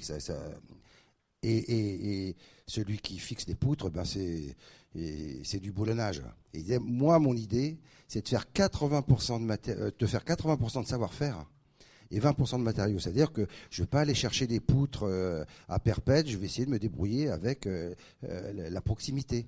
Les, pierres, je vais essayer de les faire à proximité. Je vais faire du circuit court en architecture pour du coup faire travailler des artisans euh, le mec qui va, euh, il nous expliquait, celui qui va euh, tailler le, bois, celui qui va le, machin, celui qui va le, faire sécher, celui qui va le peindre, et donc du coup on retrouve une espèce d'économie locale où le métier redonne du sens au, bâtiment, et que là on est aussi dans un peu ce cercle vertueux. Alors ce que je raconte, c'est bien sûr, c'est un peu une image, et c'est pas forcément toujours possible parce que euh, le verre, euh, bon, il y a des matériaux, peut-être que bien sûr on ne va pas fabriquer du, verre soufflé localement. Mais enfin, je pense que c'était une, idée à, avoir euh, dans un coin de sa tête sur parce que le patrimoine, c'était, vous disiez tout à l'heure, c'est longtemps, c'était fait par la cathédrale, c'est quand même impressionnant. Hein, se dit des petits bonshommes avec euh, des, ceintures de flanelle qui montaient les pierres avec des poulies, des ficelles, et ben, qui fabriquaient eux-mêmes et tout ça. Et nous, on est là aujourd'hui avec les iPhones, les machins, la, consommation, euh, l'industrialisation, la mondialisation. Donc il y a aussi euh, ce côté de, d'être un peu en phase avec le, patrimoine, le patrimoine je pense que la question des, matériaux est importante. Donc la difficulté, je pense que vous êtes tous d'accord, c'est de trouver un, bâtir un enjeu global et de, créer un équilibre. Je ne sais pas si vous avez quelque chose à rajouter là-dessus, Manuel Etienne.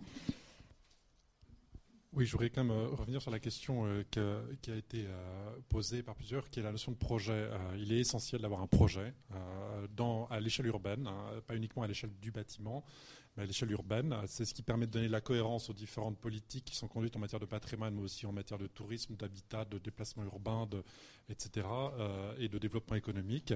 Ça, c'est fondamental. C'est la seule manière de régler en amont euh, les, conflits, les conflits, inévitables qui peuvent surgir entre ces différents, euh, ces différents enjeux et qui ont été rappelés par la représentante de la, ville de Clamart.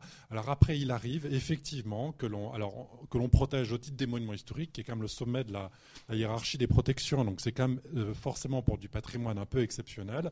Il arrive que l'on protège au titre des monuments historiques et des éléments de patrimoine très remarquables sans qu'on ait effectivement euh, d'idées préconçues sur leur devenir et leur usage. Lorsqu'on considère vraiment que l'intérêt culturel, scientifique, historique euh, domine et est supérieur aux autres et que vraiment sur un bâtiment ou un, élément de données du territoire, on, doit, euh, on se doit d'assurer la conservation. Euh, cette démarche, elle doit rester exceptionnelle parce que d'abord, elle a un coût financier considérable. Pardon d'être un peu trivial, mais on ne peut pas se permettre de faire ce type de, choix sur tous les, les, éléments de patrimoine, et notamment sur le patrimoine plus ordinaire, plus modeste, qui nous intéresse tout autant que le patrimoine monumental exceptionnel. et par ailleurs, c'est toujours un risque, un pari.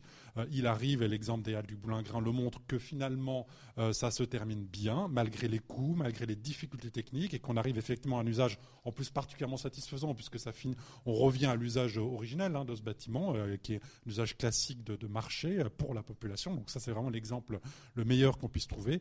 Mais il arrive aussi, dans certains cas plus limités, que ça se passe mal, même quand on a une protection monument historique et que les bâtiments tombent en ruine. Je pense notamment à des bâtiments du patrimoine industriel en Lorraine, mais on, peut, on a aussi d'autres exemples ailleurs lorsqu'ils ne sont pas démolis euh, sans autorisation ou euh, sans autre forme de procès, ça arrive aussi dans une région qui a été citée, euh, où il arrive également dans une troisième région que ces éléments du patrimoine soient aussi déclassés ou désinscrits lorsqu'on constate que vraiment il n'y a aucune possibilité de réutilisation, même d'un bâtiment protégé au titre des monuments historiques. Donc quand même, on peut effectivement aller vers des protections sans avoir d'idée a priori euh, de, l'usage, ce qui est aussi une manière de poser d'emblée l'objectif euh, patrimonial.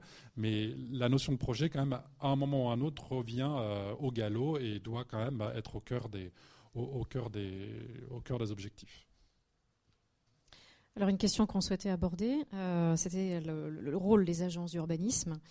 Comment intègrent-elles le, patrimoine dans leurs études? Est-ce que le, directeur de l'agence d'urbanisme veut commencer.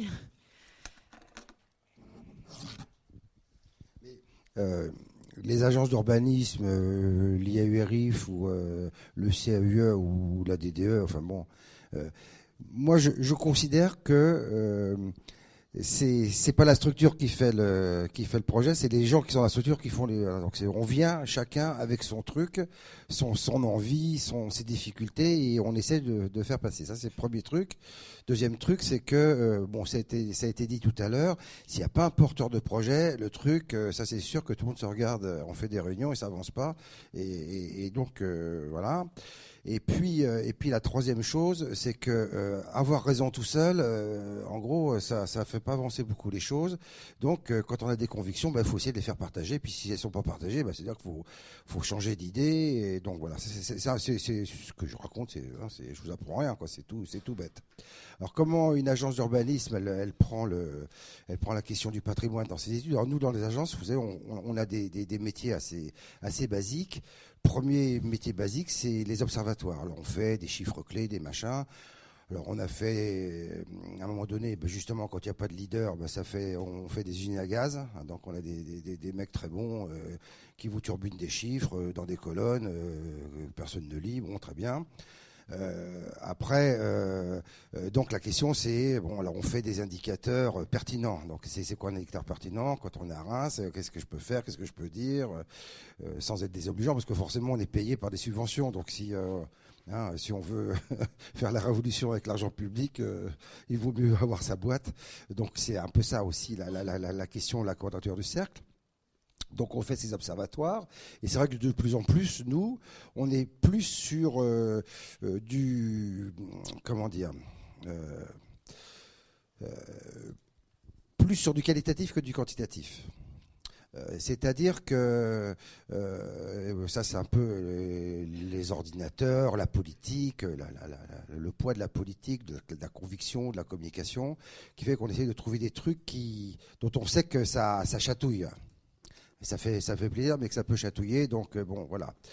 Le deuxième métier qu'on a à l'agence, dans les agences, c'est nous, on fait de la planification, on, fait les, on a fait les postes, on a fait les PLU, on fait actuellement le schéma directeur.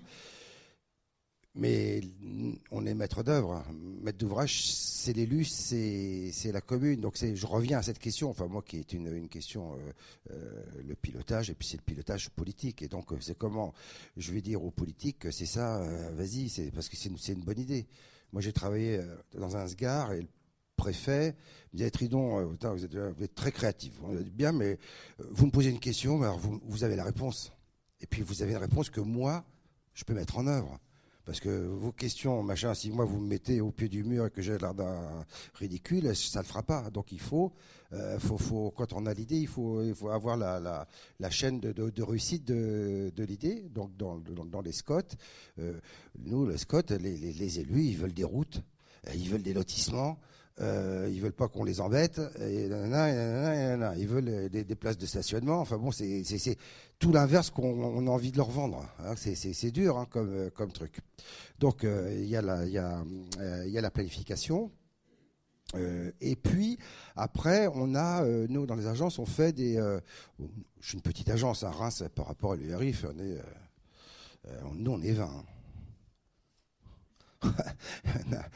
une, chargée d'habitat, une chargée de, de, mobilité qui fait développement durable et tout. Enfin bon, voilà, qu'on est euh, une bande de, boy scouts, euh, hein, de, charmants, artisans euh, dans des beaux bureaux. Et, et, puis, et puis après, ben, il y a les opportunités parce qu'il faut être opportuniste. Et nous, l'opportunité euh, du patrimoine, ben, c'était, euh, euh, l'UNESCO. Au début, on est parti avec Pierre-Marie, 300 communes, l'agence de, de, de 20 personnes. On a fait l'inventaire de tous les documents d'urbanisme, 300 communes, avec notre petite 4L, monsieur le maire, toc toc, c'est fermé, on revient de ça. C'est ça qu'on a fait pendant un an presque.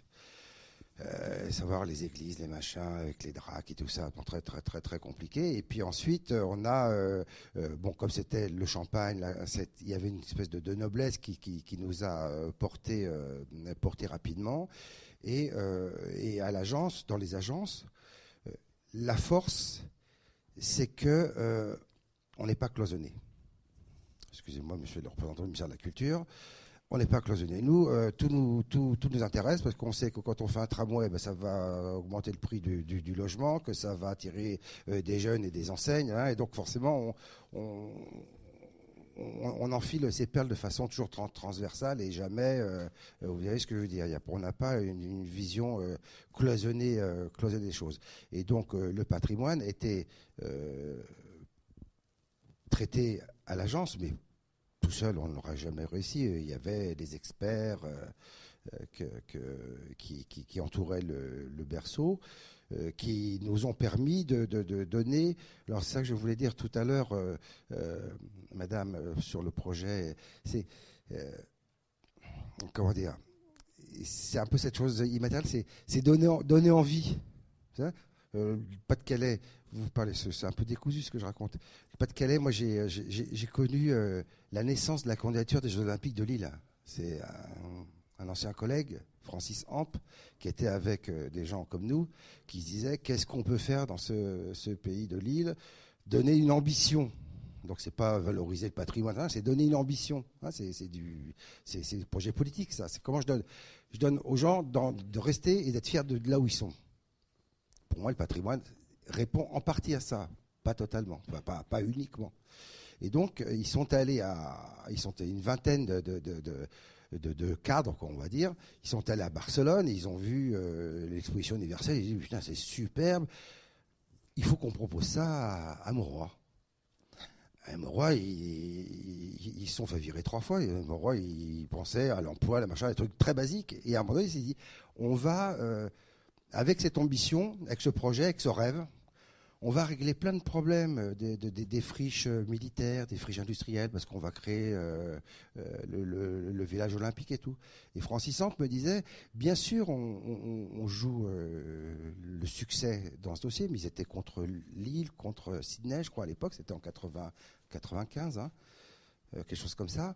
Et ils, ont gagné des, étapes, et en même temps qu'ils géraient le truc, ils ont, ils se sont dit, si on n'a pas le, truc, ça ne sera pas un échec, ce sera une victoire parce qu'on aura tissé du lien social, on aura créé de l'ambition. Hein. et donc, du coup, après, effectivement, la capitale culturelle et puis d'autres choses, et le classement UNESCO. donc, c'est une, espèce de. Euh, il faut voir loin, quoi. Et dans les agences d'urbanisme, je pense que c'est un peu notre chance, c'est qu'on est assez libre euh, de, la, de, la réflexion dans l'espace, dans les périmètres et, dans le temps. Alors, ça veut dire aussi que des collectivités, Monsieur le Président du, vice-président du Conseil régional, ça veut dire qu'aussi il faut qu'il y ait des élus qui acceptent de, se battre euh, dans des assemblées pour défendre des budgets, pour financer euh, des, associations. Enfin, ici, c'est une fondation. Euh, à, des, gens qui sont libre mais fidèle, euh, libre mais loyal. Vous voyez ce que je veux dire? C'est un peu cette maïotique qu'on a dans les agences qui est un peu quand même quelque chose de tout à fait, euh, tout à fait particulier et qui fait qu'on peut. Moi, j'ai la liberté d'être là aujourd'hui à votre invitation, mais parce que les élus de Reims euh, ont voté des financements pour pour permettre à un outil d'exister et de, de, faire des choses très, très basiques, puis de faire aussi des choses un peu comme ce que je suis en train de faire aujourd'hui auprès de vous, de, de, réfléchir un peu fort, un peu haut, un peu loin, un peu, euh, un peu, euh, un peu poil à gratter. Quoi. Alain Almedro, euh, une réaction?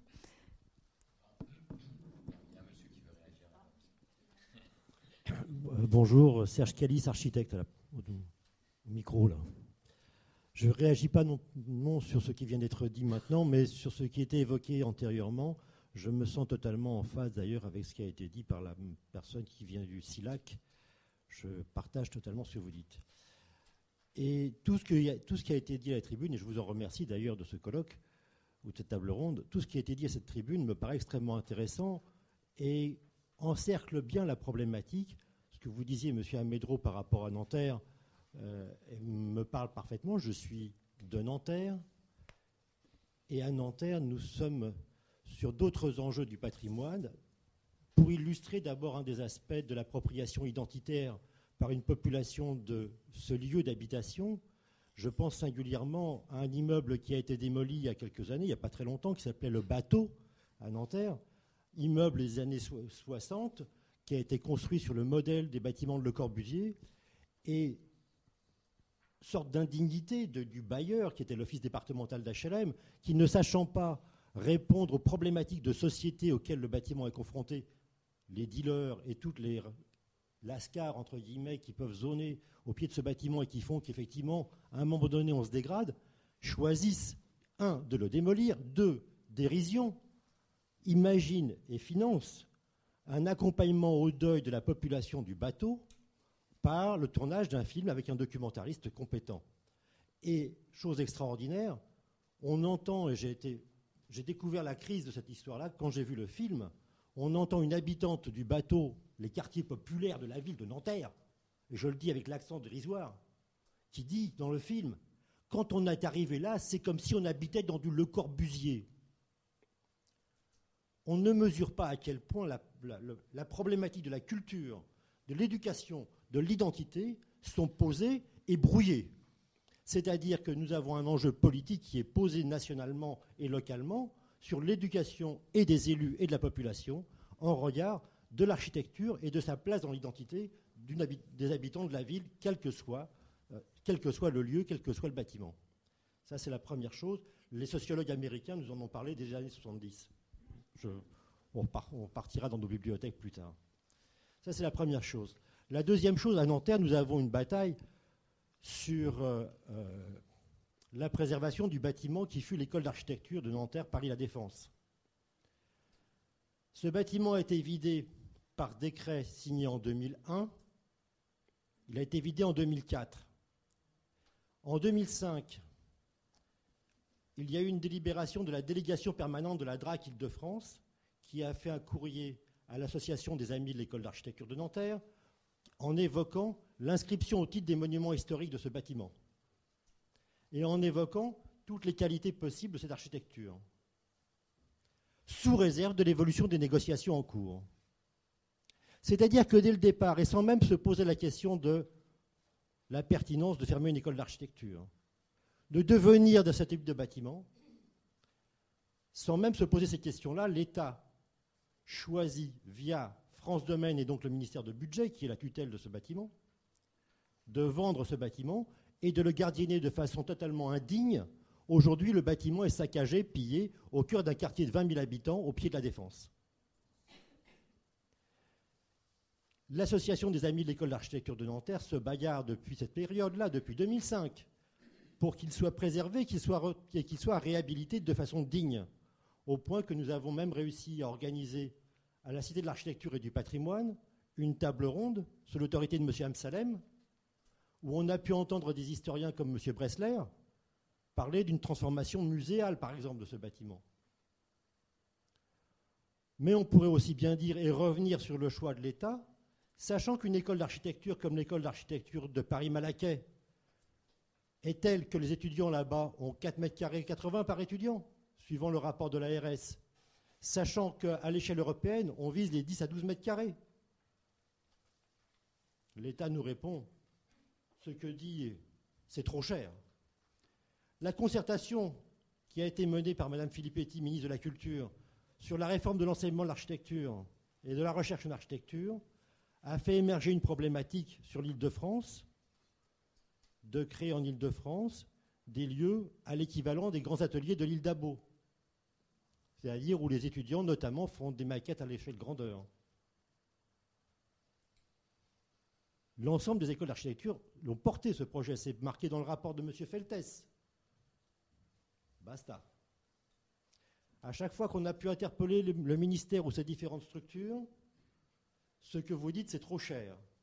C'est-à-dire qu'à un moment donné, il y a effectivement un choix politique, un choix de gestion du patrimoine immobilier de l'État, et il avait été frappant de rencontrer, de voir dans un rapport d'un sénateur dont j'ai oublié le nom, à propos de réhabilitation d'écoles d'architecture, il faisait remarquer à M. Mitterrand, quand il était ministre de la Culture, que le financement de la réhabilitation des écoles d'architecture se faisait notamment en vendant des écoles d'architecture ou du patrimoine immobilier de l'État. Donc on est dans une situation un chouïa paradoxale. D'autre part, toujours dans le paradoxe, M. Dumont, député de la Meuse, président du Conseil immobilier de l'État, a remis à M. Cazeneuve un rapport dans ce sens sur l'utilisation du patrimoine immobilier de l'État pour en faire un État exemplaire dans l'utilisation dans l'intérêt du public et des agents du territoire. Et c'était repris les propos État exemplaire par M. Cazeneuve. J'ai du mal à comprendre que l'on vide un bâtiment, qu'il soit saccagé. Il faut voir comme. Venez donc à Nanterre visiter. Comment un tel bâtiment peut être saccagé, sachant les éloges. Je ne prends que ici la délibération de la DRAC. Je ne vais pas vous la lire. Ce n'est pas la peine.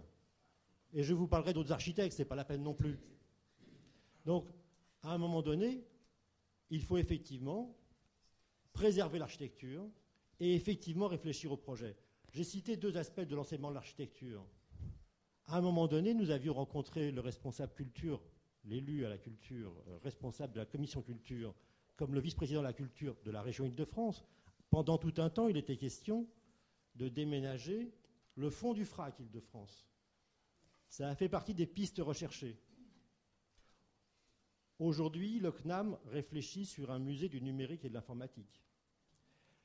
Les syndicats du 92 nous ont sollicités parce qu'ils n'ont pas de bourse du travail dans les Hauts-de-Seine, etc., etc. Merci, monsieur. Je, pense qu'on va peut-être euh, voir s'il y a une réaction aux questions qui ont été soulevées. Oui, monsieur Montier. Je voudrais revenir euh, sur, euh, sur une question qui a été abordée par plusieurs, justement, entre euh, finalement les moyens que l'on a et, l'action que l'on euh, que l'on peut mener parce qu'il me semble que c'est là où euh, souvent il y a il y a un véritable paradoxe et comme le disait tout à l'heure Pierre Tridon, c'est vrai que s'il n'y a pas un peu de passion derrière, il est souvent difficile de mener des projets. Et ça, m'amène à voir euh, à ramener finalement, puisque les agences ont fait beaucoup de statistiques, on regarde, euh, on, analyse beaucoup le, terrain, et c'est un peu ce que nous faisons euh, bien évidemment en Ile-de-France, et on aime bien regarder les chiffres. En Ile-de-France, nous avons 1281 communes. Et nous avions, à la fin, il y a deux ans, 50, 52 ZPPAUP. C'est-à-dire que cet outil qui est particulièrement intéressant et qui en plus est à l'initiative des communes, finalement euh, restait euh, relativement euh, sous-employé. Alors il y avait bien sûr 20 projets de plus, mais enfin on reste quand même dans des chiffres qui me semblent relativement faibles. Nous sommes relativement faibles parce que lors des travaux préliminaires du schéma directeur de 1994, par exemple, l'État avait fait une étude sur ce qu'il avait appelé les bourgs et villages de caractère. Et à ce moment-là, nous avions 220 villages de caractère. Donc euh, voilà un chiffre qui me paraît plus proche de la réalité, hein, et sans doute on pourrait, on pourrait sans doute aussi l'augmenter, mais euh, cette approche justement euh, à, travers cette réalité de terrain me paraît importante. Il y en a une autre aussi que, que nous sommes amenés à faire régulièrement. Dans les PLU, et je le rappelais tout à l'heure en introduction, euh, nous avons, et, déjà il y avait des possibilités avant, mais en tout cas euh, à, travers l'article 123.1-5 alinéa 7, tous les PLU peuvent maintenant identifier un certain nombre d'éléments du patrimoine, voire de secteurs, de quartiers euh, qui, sont intéressants. Ça amène ce qu'on appelle les PLU patrimoine, mais qui sont finalement à l'heure actuelle encore la minorité et même la très grande minorité. C'est un outil qui n'est pas euh, encore euh, très utilisé, même si depuis euh, quelques années, on voit qu'il est de plus en plus utilisé. Mais ce que l'on observe, et c'était tout à l'heure ce qui a été dit par un, des, orateurs, c'est que souvent le patrimoine sert un peu de, vitrine, il est mis dans le discours, mais pas obligatoirement dans le projet. Et là encore, on le voit dans les, dans dans PLU. Dans le PADD, on voit quelquefois citer justement le patrimoine et on dit qu'il va falloir, euh, dans le projet d'aménagement, euh, considérer, le patrimoine. Mais lorsqu'on regarde le règlement après, finalement, on voit qu'il n'y a rien qui va permettre de mettre en œuvre, de mettre en œuvre cette politique.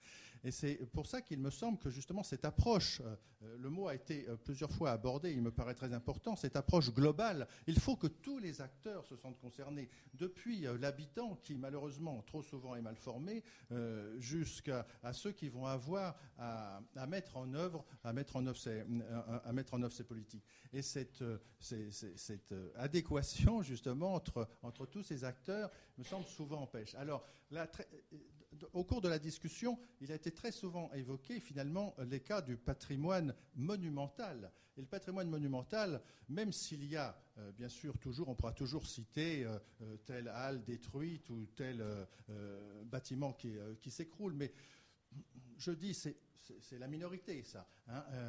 le, patrimoine monumental, grâce à la loi de 1913, grâce au travail de l'État, euh, il, est, bien entretenu, il existe, enfin il est pris en compte. C'est le, patrimoine vernaculaire où là on voit que les choses pêchent. Et tout à l'heure, euh, euh, c'était quelqu'un dans la salle qui disait, et, que de fois, ça nous l'avons vérifié aussi, quand on arrive dans une commune, dans un village, on, sillonne le village avec, le, maire ou ses adjoints, et on l'a vu par exemple en Champagne, et ces édiles municipaux nous disent, ah, nous n'avons pas de patrimoine ici. Étonnement, pas de patrimoine. Ah non, nous n'avons pas de monuments classés. voilà. Et ça se termine là. Et donc, pas de patrimoine. Alors que ce sont des villages qui ont, euh, comme tous nos villages, qui ont bilan d'histoire, c'est-à-dire qui ont un patrimoine, qui ont des strates successives, euh, qui euh, se, se bâtit, marquent les étapes de leur développement. Ils ont du patrimoine, ils ont une mémoire du territoire. Et c'est ça qu'il faut essayer de faire, de faire passer et de, et, de mettre en avant. Et là-dessus, c'est notre travail au sein des agences. Hein. Je crois que lorsque nous travaillons dans les dossiers préparatoire pour les PNR, par exemple, c'est ce que nous essayons de faire, de montrer où est cette mémoire du territoire et, montrer bien que s'il y a eu un développement passé qui a pu se faire dessus, il y a un, développement demain qui peut se faire également dessus. Donc, euh, c'est cet aspect, je crois, entre euh, le concept Hein, je reprends les thèmes de nos cahiers antérieurs entre le concept et le vécu. Hein, euh, c'est là où il faut véritablement arriver à passer de l'un à l'autre et de même passer d'un aspect strictement juridique, et Dieu sait que j'aime les, lois, hein, je suis juriste de formation, mais à cet aspect euh, gestion, euh, gestionnaire de tous les jours, parce que c'est au, niveau de la gestion de tous les jours, au niveau du projet, que les choses se passent. La question se pose avec d'autant plus d'acuité, donc dans les campagnes, comme vous le dites, en milieu rural, mais aussi en banlieue, hein, qui est le, dernier thème qu'on peut, peut aborder, le patrimoine industriel. En fait, ce sont quasiment des notions, euh, le patrimoine euh, de banlieue, le patrimoine industriel, ce sont des questions qui, se posent maintenant. Enfin, c'est une notion assez récente finalement la prise en compte de, ce patrimoine Oui, c'est une notion assez récente. Euh, je crois que les, premiers intérêts pour le patrimoine industriel se sont manifestés dans la décennie 70, hein, au moment de l'irruption de l'environnement. Et à ce moment-là, on a découvert, alors c'était encore la Lorraine et le, et le Pas-de-Calais, le Nord-Pas-de-Calais qui étaient à l'honneur. Euh, je me souviens qu'on parlait beaucoup des châteaux de l'industrie euh, pour euh, caractériser les grandes usines de cette époque. Et effectivement, beaucoup, de, beaucoup de succès, des réhabilitations exemplaires, etc.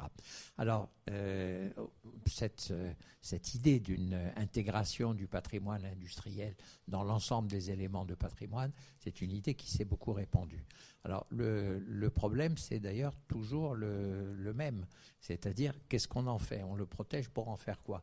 Euh, Musée, c'est la réponse qui est la première qui, vient à l'esprit, mais qui est une réponse qui très souvent ne parvient pas à trouver un débouché économique. Hein, on l'a évoqué, euh, y compris euh, en, parlant de Nanterre et de l'école d'architecture.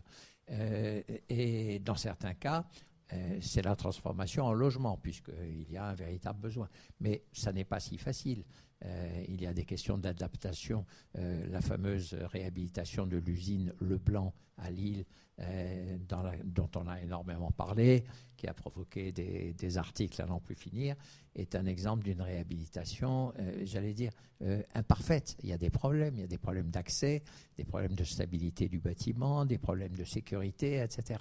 Alors c'est toujours un bâtiment tout à fait exemplaire, mais il démontre en même temps les difficultés que l'on peut rencontrer parfois. Alors, euh, donc, euh, ça, c'est quelque chose qui est, en tout cas aujourd'hui, je crois, bien intégré. Alors c'est bien intégré dans des régions spécifiques. Par exemple, les régions fortement industrialisées. C'est moins intégré en région Île-de-France. Euh, il, y a, bah, il y a des réalisations exemplaires. On nous a parlé tout à l'heure, par exemple, de Christophe, hein, qui est tout à fait exemplaire.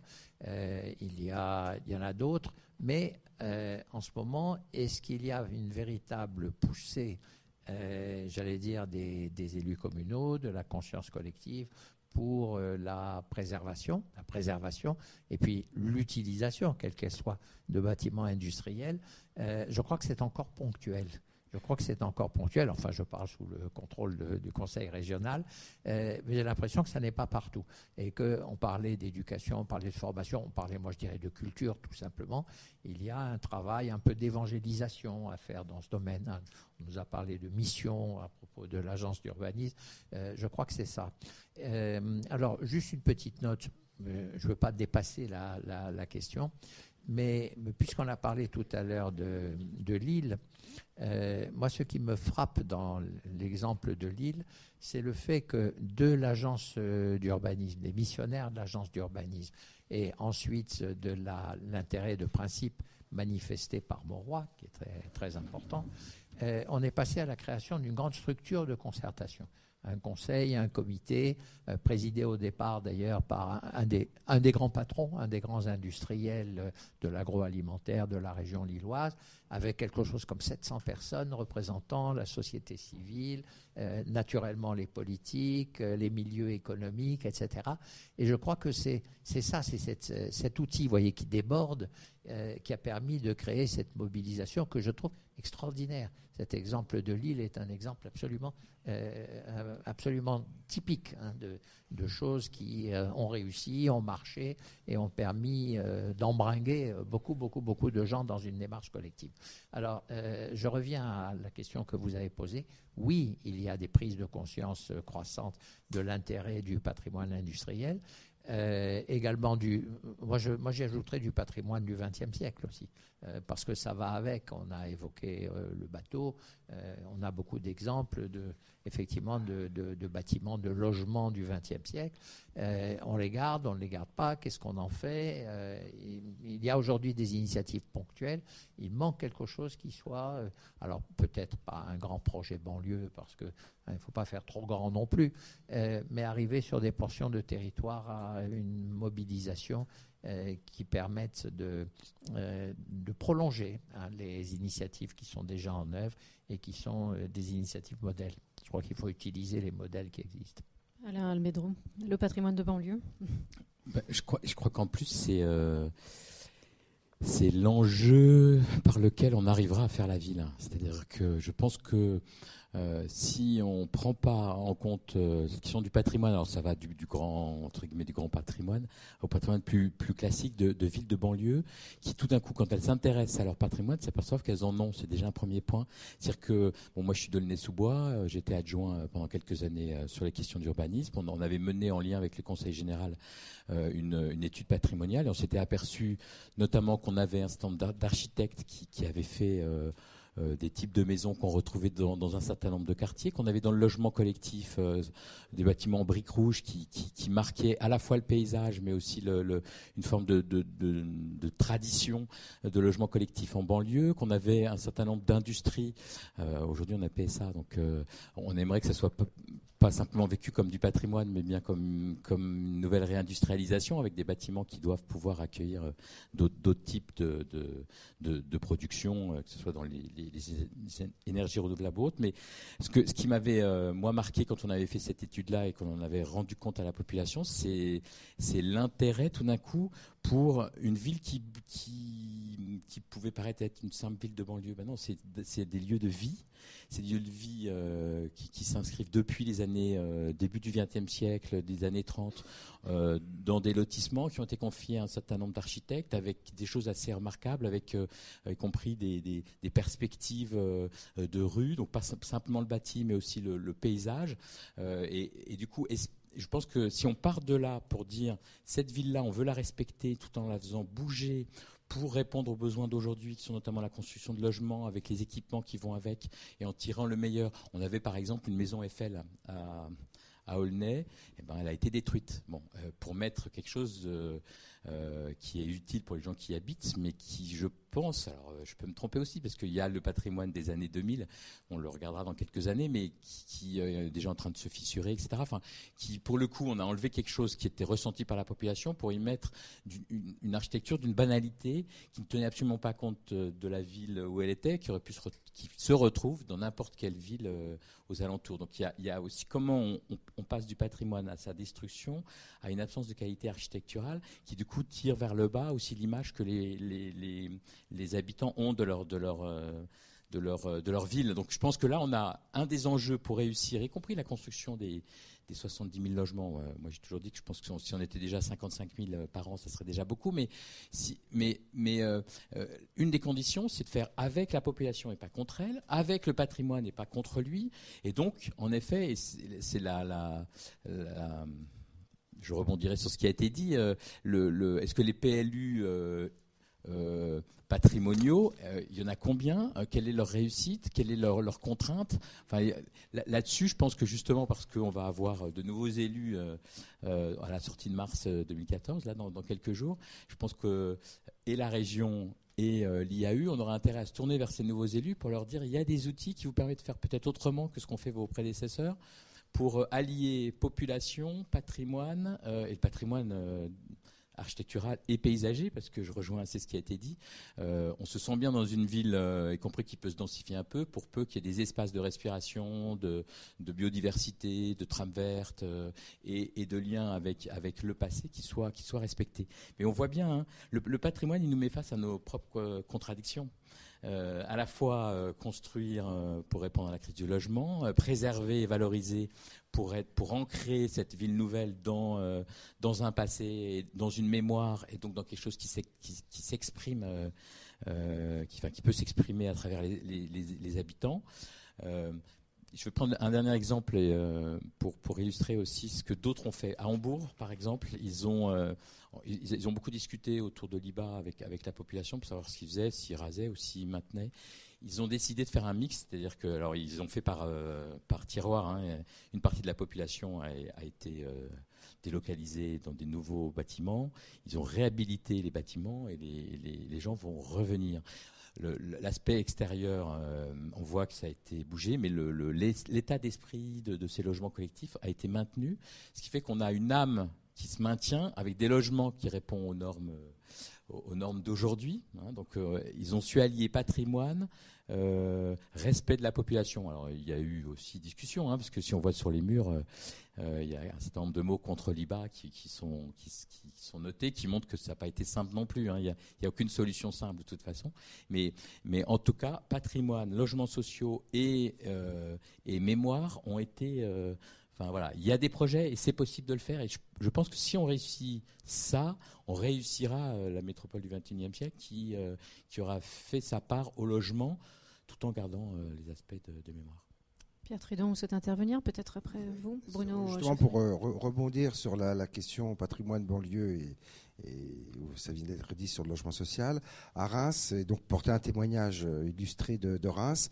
Reims, est donc, comme je vous disais tout à l'heure, c'est une ville de, 200 000 habitants, et il y a 40% euh, de logements sociaux. Et il y a 40% de logements sociaux. Il y a une, vieille tradition à Reims euh, des organismes logeurs qui sont euh, une gouvernance, euh, j'allais dire MEDEF CGT pour faire court, et, donc euh, une, comme dans les maisons de champagne d'ailleurs avec le CVC, c'est assez marrant que dans l'est de la France on est ça fait partie aussi du patrimoine un peu immatériel des gens qui en ont pris plein la tête pendant des siècles. Ils se sont ils ont compris qu'ils étaient condamnés à faire ensemble. Ça, c'était vrai dans le commerce, c'était vrai dans le, dans le secteur agricole, c'est dans la Marne qu'ont émergé les, les, premiers euh, euh, syndicats, et donc on le retrouve dans les organismes logeurs. Et ces organismes logeurs, euh, ils sont le foyer rémois, l'effort rémois, et puis Reims Habitat, la HLM.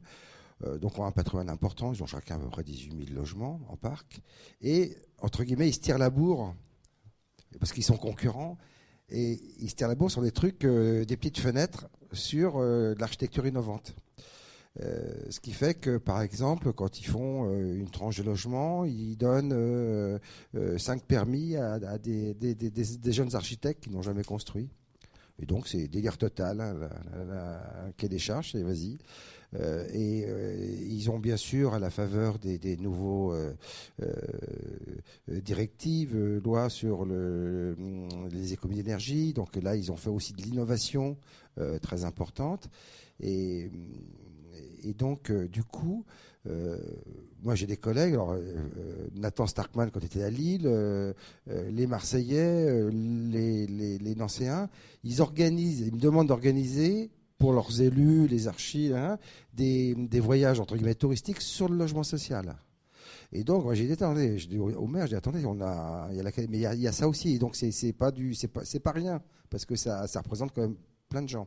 Et puis, euh, l'autre exemple, c'est sur la, la UNESCO. On a à Reims, euh, donc suite à la Deuxième Guerre mondiale, euh, pas mal de cités-jardins, dont la cité, de, la cité de Chemin Vert, qui était, je crois, inscrite au site et euh, qui est à un jet de pierre de, la, de la colline Sanicaise, là où il y a euh, les caves pommeries. Et donc, euh, le directeur de l'effort du, de l'effort du, du, foyer Rébois, je lui ai Attends, tu es, dans la zone tampon, tu es dans les, abords du, site UNESCO, donc tu as un site, Cité Jardin, que, que, tout le monde vient voir parce qu'elle est vachement bien, bien protégée. Et donc, du coup, ils ont ils sont associés à cette, cette chose qu'est l'UNESCO, du logement social, le foyer Rémois a, euh, euh, est propriétaire de, l'église, parce qu'à l'époque, les, les, cités-jardins, c'était les maisons, mais la maison de quartier et l'église. Et l'église, c'est un, truc. venez aussi à Reims pour voir l'église chemin vert. Il y a des vitraux, c'est des, vitres de Lalique à, à, tomber par terre. C'est magnifique.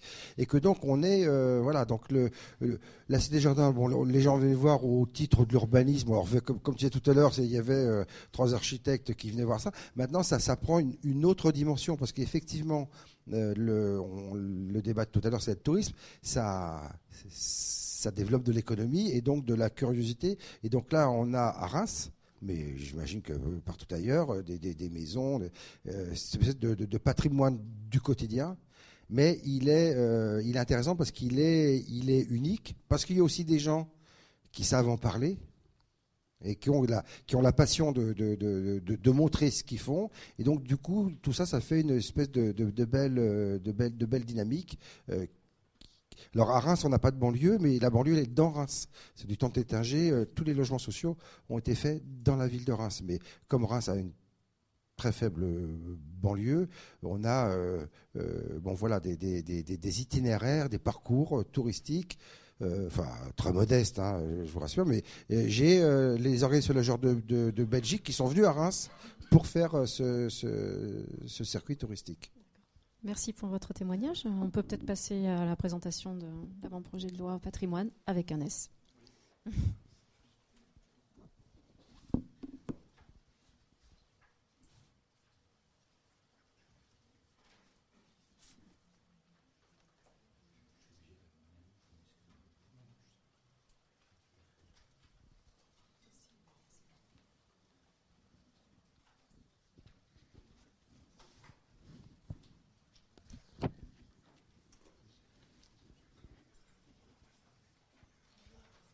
Merci. Alors, je vais effectivement essayer de vous présenter le projet de loi patrimoine en un quart d'heure, 20 minutes, en essayant de ne pas déborder, puisque euh, le temps nous est compté. Je précise aussi tout de suite que le diaporama que vous allez voir vous sera distribué à la sortie, donc on pourra passer assez vite sur certaines diapos pour éviter de, rester trop longtemps sur ce projet de loi et puis laisser un peu de temps à, la, discussion. Euh, d'abord, en introduction, euh, je souhaite vous dire que ce projet de loi patrimoine concerne tous les champs qui sont euh, ceux de la Direction générale des patrimoines du ministère de la Culture. Euh, et je ne vais vous présenter aujourd'hui que ceux qui vous intéressent plus directement, à savoir les sujets qui sont liés à l'aménagement, à l'urbanisme, euh, au patrimoine urbain et paysager pour, pour faire vite. je rappelle juste quand même en introduction que ce projet de loi concerne aussi les archives, les musées, euh, les monuments historiques, euh, objets mobiliers et immeubles, hein, parce qu'il faut rappeler que dans les monuments historiques, on a aussi beaucoup d'objets mobiliers. Euh, et ils intéressent aussi l'archéologie, qui pour le coup est quand même directement liée aux questions d'aménagement et d'urbanisme, mais que je ne vous présenterai pas aujourd'hui, puisqu'il y a beaucoup de sujets qui ne sont pas du tout à, ce jour arbitrés. Donc aujourd'hui, je vais vous parler euh, de quatre grandes thématiques, ce qu'on appelle les cités historiques à ce stade, les abords des monuments historiques, le patrimoine mondial et la qualité architecturale, euh, qui sont quatre sujets qui sont euh, d'importance diverse dans ce projet de loi, mais qui sont très liés les uns aux autres. Revenir si vous avez des questions. Euh, d'abord, les grands objectifs du projet de loi patrimoine, euh, notamment dans les domaines que je, viens de citer, sont, euh, un peu les suivants. Ils sont sous vos yeux. Bruno Chauffer-River vous a rappelé toute l'historique des différentes législations qui se sont succédées. On a aujourd'hui un, millefeuille euh, législatif et réglementaire qui est extrêmement complexe, euh, qui a d'une certaine manière son efficacité, surtout du point de vue des, techniciens, mais qui du point de vue de la population et, des, élus est devenu euh, totalement illisible, si jamais il l'a été d'ailleurs. on a aujourd'hui cette difficulté, qui a été rappelée un peu dans nos échanges, euh, qui, consiste à expliquer au plus large public ce que sont les objectifs de ces servitudes, quand même, parce qu'on parle bien d'outils qui sont destinés à, fixer des obligations de faire ou des interdictions de faire. Et ça, aujourd'hui, en 2014, ça ne peut passer, ça ne peut être accepté par la population, par les habitants, que dans la mesure où ils en comprennent très clairement les objectifs, très clairement les contours dans tous les, dans tous les sens du terme. Donc, je pourrais dire que l'un des objectifs majeurs de ce projet de loi est d'abord de donner plus de clarification et, donc de simplification aux outils dans un objectif de démocratisation euh, pour, pour euh, être très clair. Alors l'objectif est aussi de relancer la politique en faveur du patrimoine urbain, notamment dans les petites villes rencontrant des difficultés économiques et sociales, parce que contrairement aussi à une idée reçue, le patrimoine urbain ne va pas forcément bien. Il va bien dans les grands centres-villes, des grandes métropoles qui sont aujourd'hui euh, à l'honneur euh, et encore pas dans toutes et pas dans tous les quartiers. Euh, on a les phénomènes de gentrification qui sont bien connus, mais qui concernent un nombre finalement assez limité de, quartiers. On a dans les villes moyennes ou dans les petites villes, et notamment dans le réseau des préfectures ou des sous-préfectures en milieu rural, de grandes difficultés euh, de gestion de ce patrimoine urbain, avec un, un, exode qui se poursuit inexorablement et qui d'ailleurs est le pendant de l'étalement urbain souvent dénoncé. Euh, l'objectif, euh, donc plus clairement, c'est d'éviter la superposition des servitudes patrimoniales, de réduire l'empilement des règles d'urbanisme sur une même parcelle ou un même territoire. C'est aussi de décentraliser l'élaboration du plan de sauvegarde et de mise en valeur, qui est aujourd'hui toujours élaboré par l'État, qui est un document d'urbanisme qui se substitue au PLU pour ceux qui, connaissent. L'objectif aussi de renforcer la valorisation du patrimoine dans les documents d'urbanisme et notamment dans les plans locaux d'urbanisme lorsqu'ils concernent les espaces protégés, on y reviendra. C'est aussi de généraliser la concertation pour les nouvelles protections, il y en a encore certaines qui ne font pas l'objet d'enquête publique. Euh, c'est de garantir la protection du patrimoine mondial, sujet très politique qui ne va pas passer facilement avec un certain nombre d'autres partenaires ministériels, je le dis tout de suite. Euh, il s'agit aussi de favoriser la qualité et la création architecturale et de valoriser le patrimoine récent. Ça fait beaucoup de choses. Je vais essayer d'aller vite. Alors, d'abord sur la simplification. Euh, on a aujourd'hui euh, une dizaine de catégories d'espaces protégés. si on, ne compte que les espaces protégés, entre guillemets, culture, ou relevant, qui ont pour objectif la protection et la mise en valeur du patrimoine culturel. Euh, et qui sont à ce titre assujettis à euh, l'avis ou l'accord de l'architecte des bâtiments de France. On en a à peu près une dizaine, ça dépend de la manière dont on compte, mais c'est à peu près le, bilan qu'on peut euh, faire. Et l'idée est de les remplacer par trois grandes catégories. les cités historiques, donc qui serait une nouveauté, qui concernerait principalement le patrimoine urbain et ses abords, donc qui peuvent inclure des espaces non bâtis, hein, je le dis tout de suite. On aurait également les abords des monuments historiques qui resteraient peu ou prou ceux qui sont déjà, mais avec un système un peu plus simple et un peu plus euh, moderne. Et enfin, les sites classés qui intéressent principalement les paysages naturels. Le terme naturel est d'ailleurs discuté, même si c'est euh, bien comme ça qu'il est euh, prévues dans le Code de l'environnement. on pourrait aussi parler de paysage culturel au sens de l'UNESCO, mais il s'agit principalement d'espaces non bâtis, même si on peut avoir des constructions dans ces espaces. L'objectif également est de supprimer les superpositions de servitudes lorsqu'on a plusieurs protections qui, coexistent, notamment des protections monuments historiques par exemple, sites, secteurs sauvegardés. Aujourd'hui, on peut avoir un empilement des servitudes tout à fait considérable.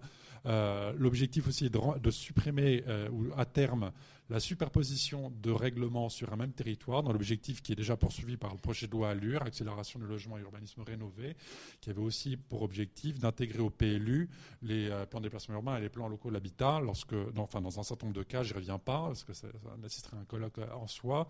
Euh, le projet de loi patrimoine poursuit les mêmes objectifs, puisque euh, le ministère de la Culture n'est pas totalement cloisonné. Euh, je passe mon temps en réunion interministérielle avec les partenaires de l'urbanisme et de l'environnement.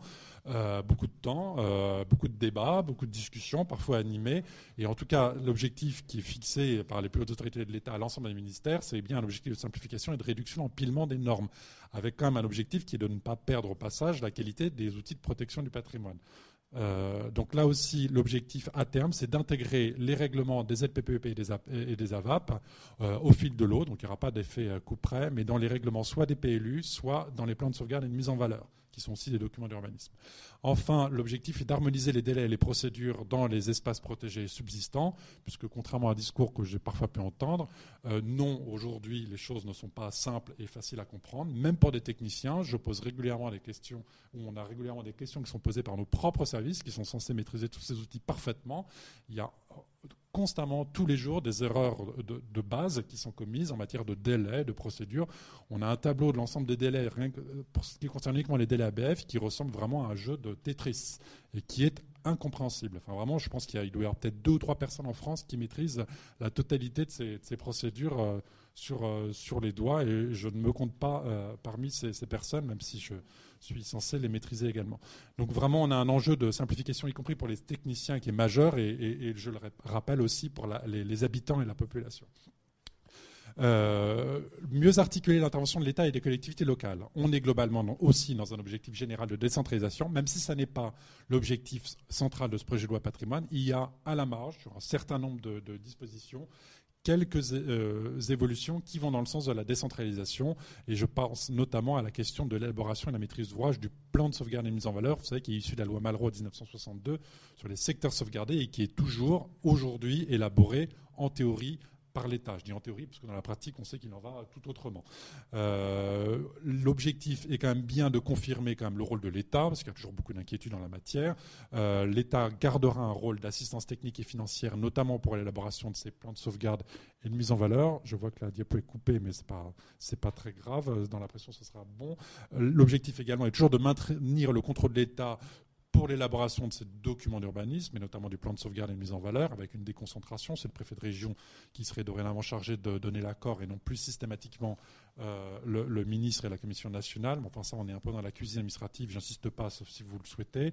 Euh, et euh, l'objectif est également de renforcer la constatation locale en rendant systématique l'enquête publique. Je rappelle qu'aujourd'hui, le secteur sauvegardé, c'est une bizarrerie, est euh, créé sans enquête publique, ce qui nous met quand même un peu en dehors des clous euh, par rapport euh, aux règles qui sont maintenant imposées au niveau européen en matière de concertation, etc.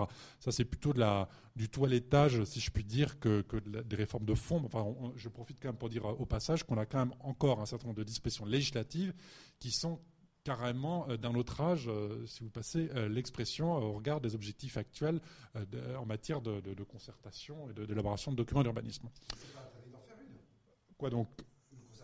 Non, c'est pas interdit d'en faire une, évidemment. Mais en tout cas, ça n'est pas obligé, obligatoire dans, les textes, ce qui rend cette disposition quasiment, on pourrait quasiment considérer que ça pose un problème constitutionnel, sans gros mots. Euh, l'autre objectif euh, plus euh, immédiat, c'est de faire disparaître la date coupe près de 2015 par la transformation des ZPPEP en AVAP, que vous connaissez peut-être, puisque la, loi Grenelle a été promulguée en 2010 et on avait cinq ans pour transformer les ZPPEP en AVAP. Les AVAP sont un outil qui est censé être beaucoup plus moderne et beaucoup plus vert beaucoup plus durable environnemental que les ZPPUP. Euh, à titre personnel, euh, je n'y crois pas un instant. Je pense qu'on était dans l'affichage pur. Pardon de, dire les choses de manière aussi brutale, mais je, voulais quand même euh, le, dire. ce qui va se passer, c'est que les 687 PPP qui ont été patiemment élaborés depuis 30 ans vont, pour plus de 90% d'entre elles, disparaître purement et simplement en 2015, si rien n'est fait, puisqu'aujourd'hui, on a à peine une quarantaine d'AVAP qui ont été créés à la place de ZPPP existantes. Donc, autant dire qu'on n'est pas du tout dans les clous par rapport aux délais qui ont été fixés, euh, malgré les moyens financiers qu'on a mis en, œuvre, puisqu'on ne consomme pas les crédits. Hein, je le dis, parce que parfois on dit que c'est un problème de, crédit État sur la transformation des ZPPP AVAP, c'est faux. chaque année, on rend les crédits, alors on les utilise pour restaurer des monuments historiques, mais enfin en tout cas, on ne les utilise pas pour faire des AVAP. Euh, dernier point, et ça c'est très important, c'est par rapport au plan local d'urbanisme. Aujourd'hui, le PLU dit patrimonial n'a pas euh, joué le rôle qu'on attendait de lui, euh, alors qu'en réalité, les PLU peuvent faire énormément pour le patrimoine. C'est tout à fait exact. L'article L123.1.5, alors ce sera plus le septièmement, parce que le projet de loi Allure va, modifier l'organisation des articles, mais le code de l'urbanisme et notamment les plans locaux d'urbanisme permettent effectivement de faire énormément de choses en matière de patrimoine urbain, mais aujourd'hui, ça n'est pas encore systématique. Et l'objectif, c'est en tout cas de faire en sorte que le PLU entre guillemets patrimonial soit au moins obligatoire dans ces futures cités historiques, donc qui naîtront automatiquement de la fusion des secteurs sauvegardés des ZPPEP et des AVAP. Donc ça fait 800 cités historiques qui seront automatiquement créées par la loi patrimoine. Et à terme, au-delà, l'idée c'est aussi de rendre ce PLU euh, obligatoire lorsqu'on a un PLU dans les biens inscrits sur la liste du patrimoine mondial. Donc ça concernerait là 600 euh, euh, communes au moins de plus, voire plus si on intègre des zones tampons. Mais là, je prends quelques précautions parce que c'est un sujet de débat avec le ministère euh, chargé de l'urbanisme, mais aussi avec le ministère de l'écologie. Si vous avez des questions, on y reviendra bien entendu. Euh, on est aussi dans l'idée de moderniser un peu l'outil plan de sauvegarde et mise en valeur pour avoir euh, des objectifs un peu plus clairement affichés en matière de logements sociaux, de requalification des quartiers anciens dégradés, de résorption de l'habitat insalubre, de prise en compte du handicap, etc. Enfin là, on est plus dans les affichages politiques, mais qui sont très importants, puisque là encore, on a pu entendre, et c'est parfois vrai, même si c'est parfois aussi un peu une caricature, il peut y avoir des contradictions entre les objectifs poursuivis par un document d'urbanisme patrimonial et d'autres politiques publiques. Ça arrive, ce n'est pas la majorité, mais ça arrive notamment lorsqu'on a des documents d'urbanisme patrimoniaux un peu anciens, comme les vieilles ZPPEP ou des vieux plans de sauvegarde mise en valeur.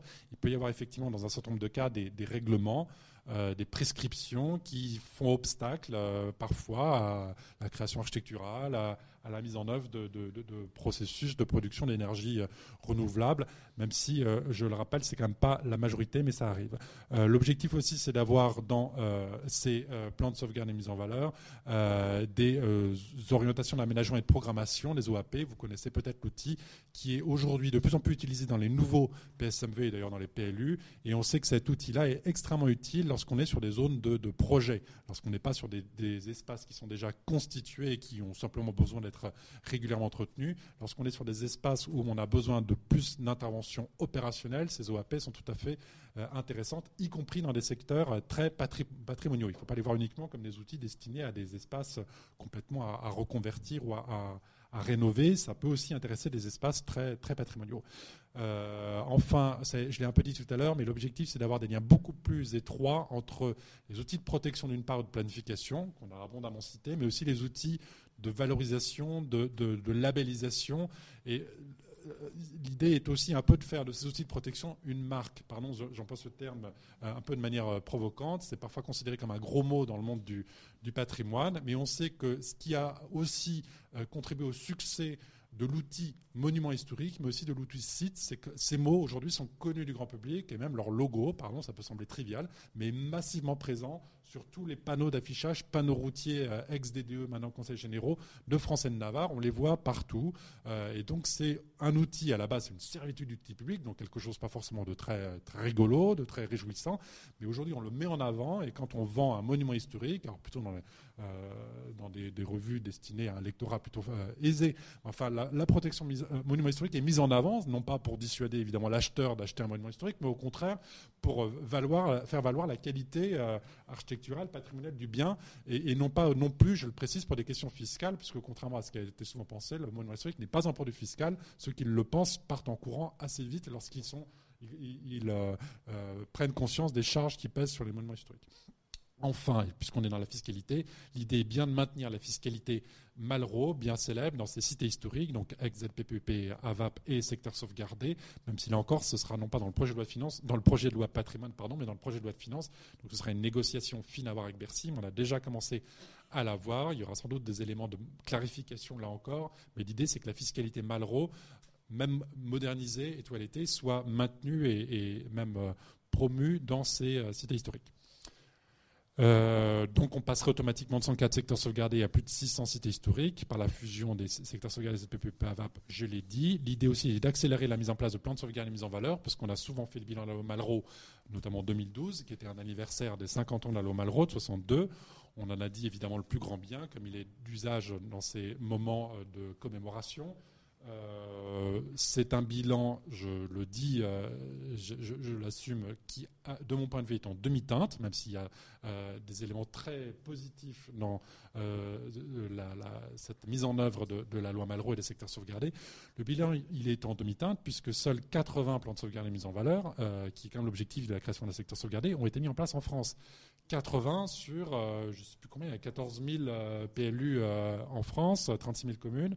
Euh, donc vous voyez, il y a un décalage quand même considérable par rapport à l'objectif fixé par Malraux lui-même quand il est monté à la tribune. Je pense qu'il a, dû avoir le chiffre qui lui a été soufflé par un conseiller quelques minutes avant son discours, mais il parlait de 400 euh, secteurs sauvegardés en France. Il y a même une époque où on parlait de 2000 territoires urbains euh, d'intérêt patrimonial, donc potentiellement éligibles à un dispositif de protection euh, quel qu'il soit. Donc, vous voyez, on est quand même très loin du compte, même si, on l'a dit, aujourd'hui, heureusement, on a d'autres outils pour la protection du patrimoine urbain que le PSMV. Mais je rappelle que le PSMV est quand même un outil qui est particulièrement intéressant puisqu'il permet de protéger, par exemple, les intérieurs, ce que ne permet pas le PLU. Il permet aussi d'imposer euh, des écrètements, des modifications, etc. Alors, évidemment, avec un accompagnement financier, sinon c'est très difficile à mettre en œuvre, mais chose que ne permet pas le PLU, ou la ZPPEP, e ou la VAP. Dans la ZPPEP, VAP, PLU, on est juste dans l'interdiction de faire alors que dans le PSMV, on peut aussi être dans l'obligation et l'accompagnement euh, opérationnel du projet. C'est quand même une évolution intéressante, enfin une différence intéressante, notamment lorsqu'on l'articule avec des outils opérationnels type euh, PNR-CAD, euh, OPA, etc. enfin, l'objectif de la patrimoine, je ne vais pas trop insister là-dessus parce que c'est un peu technique, sauf pour ceux qui souhaiteraient avoir des précisions, mais l'objectif c'est bien de garder les abords de monuments historiques, mais de passer alors au fil de l'eau, petit à petit, des périmètres automatiques de 500 mètres qui sont automatiquement créés dès qu'on classe ou on inscrit un bâtiment au titre des monuments historiques. Euh, ces périmètres de 500 mètres sont souvent mal compris du public et d'ailleurs force est quand même de constater qu'un périmètre géométrique de 500 mètres euh, en matière d'identification du patrimoine urbain et paysager, on peut faire mieux. On considère quand même que la géométrie est utile, mais que lorsqu'on a une connaissance fine du territoire, on peut peut-être passer à des périmètres un peu plus euh, intelligents, entre guillemets. C'est déjà possible aujourd'hui avec les périmètres de protection modifiés ou adaptés, mais ça n'est pas systématique. Et puis en plus, je pas sur le détail, mais la notion de champ de visibilité, elle, elle, existe toujours dans ces périmètres de protection modifiés ou adaptés. En plus, on a deux procédures qui sont distinctes. Bon, enfin, tout ça est quand même d'une complexité assez grande. L'objectif de la loi patrimoine, c'est d'une part de rendre obligatoire la mise en œuvre d'un périmètre de protection euh, adapté autour de chaque monument historique dès au moins au moment de l'élaboration ou de la révision du plan local d'urbanisme ou du document d'urbanisme en tenant lieu. Il ne sera pas interdit de le faire avant, mais ce sera obligatoire au moins à ce moment-là. C'est une charge qui pèsera d'ailleurs sur l'État et pas sur la commune, puisque c'est à l'État de proposer ce périmètre de protection adapté, je le précise. Euh, deuxième évolution importante, il n'y aura plus cette notion de champ de visibilité dans ces nouveaux périmètres de protection adaptés dès lors qu'ils auront été adoptés on, se prononcera une fois pour toutes sur ce qui mérite l'attention de l'architecte du bâtiment de France, et donc qui sera dans le périmètre de protection adapté, ou ce qui ne le mérite pas, et ce qui en sera sorti, et, euh, donc qui ne nécessitera plus la constatation de l'ABF, sauf à titre de consultation, mais comme c'est déjà possible aujourd'hui. Voilà, j'insiste pas trop sur cette notion. Encore une fois, on pourra euh, répondre aux questions. Donc là, on a un certain nombre de réponses aux questions récurrentes qu'on a ajoutées au diaporama. Je ne les traite pas sauf si vous souhaitez qu'on y revienne. Je viens tout de suite à la question du patrimoine mondial et à la qualité architecturale pour clore mon exposé. Il y a aussi euh, un objectif extrêmement fort dans ce projet de loi patrimoine qui est de traduire euh, différentes conventions euh, qui ont été signées par, par, la France, et notamment celles relatives au patrimoine mondial. Il y en a aussi celles qui concernent le patrimoine culturel immatériel, qui est aussi dans le projet de loi patrimoine, mais dont je ne vous parlerai pas aujourd'hui, même si c'est un élément très important, même lorsqu'on traite de, de biens matériels comme les caves et coteaux de Champagne, on sait bien que c'est aussi le support d'un patrimoine immatériel. Euh, climat de Bourgogne, euh, même chose, mais on peut dire ça d'ailleurs dans la plupart des biens culturels, matériels. alors, dans le projet Le Patrimoine, il y a l'idée de répondre aux engagements de la France vis-à-vis de l'UNESCO et de traduire en droit positif l'inscription d'un bien sur la liste du patrimoine mondial par l'UNESCO. Euh, je rappelle qu'il y a 38 biens inscrits sur la liste du patrimoine mondial en France, dont 35 relèvent de la catégorie des biens culturels, dont un bien mixte, les autres étant des biens qui relèvent de la catégorie des biens naturels. Euh, et sur ces 35 biens inscrits sur la liste du patrimoine euh, mondial qui relèvent de la catégorie des biens culturels, aujourd'hui, il faut euh, rappeler qu'il n'y a pas d'obligation qui pèse directement de cette inscription en matière de mise en œuvre de documents d'urbanisme ou de planification. Contrairement à ce qui existe dans un certain nombre de pays européens, d'Europe occidentale, qui ne sont pas des pays arriérés, comme j'ai parfois pu euh, implicitement le comprendre, qui n'auraient aucun outil euh, autre euh, en matière de protection du patrimoine. Non, ils ont aussi des législations nationales, parfois fort anciennes, mais ils ont également traduit en droit positif cette question d'inscription sur les du patrimoine mondial. Ça ne va pas être facile pour nous parce qu'on a un certain nombre de résistances, je le constate en interministériel. Le ministère de la Culture est d'ailleurs même un peu tout seul avec, heureusement, le soutien des ministères des Affaires étrangères à ce stade. Pardon de le dire, mais c'est quand même la réalité aujourd'hui.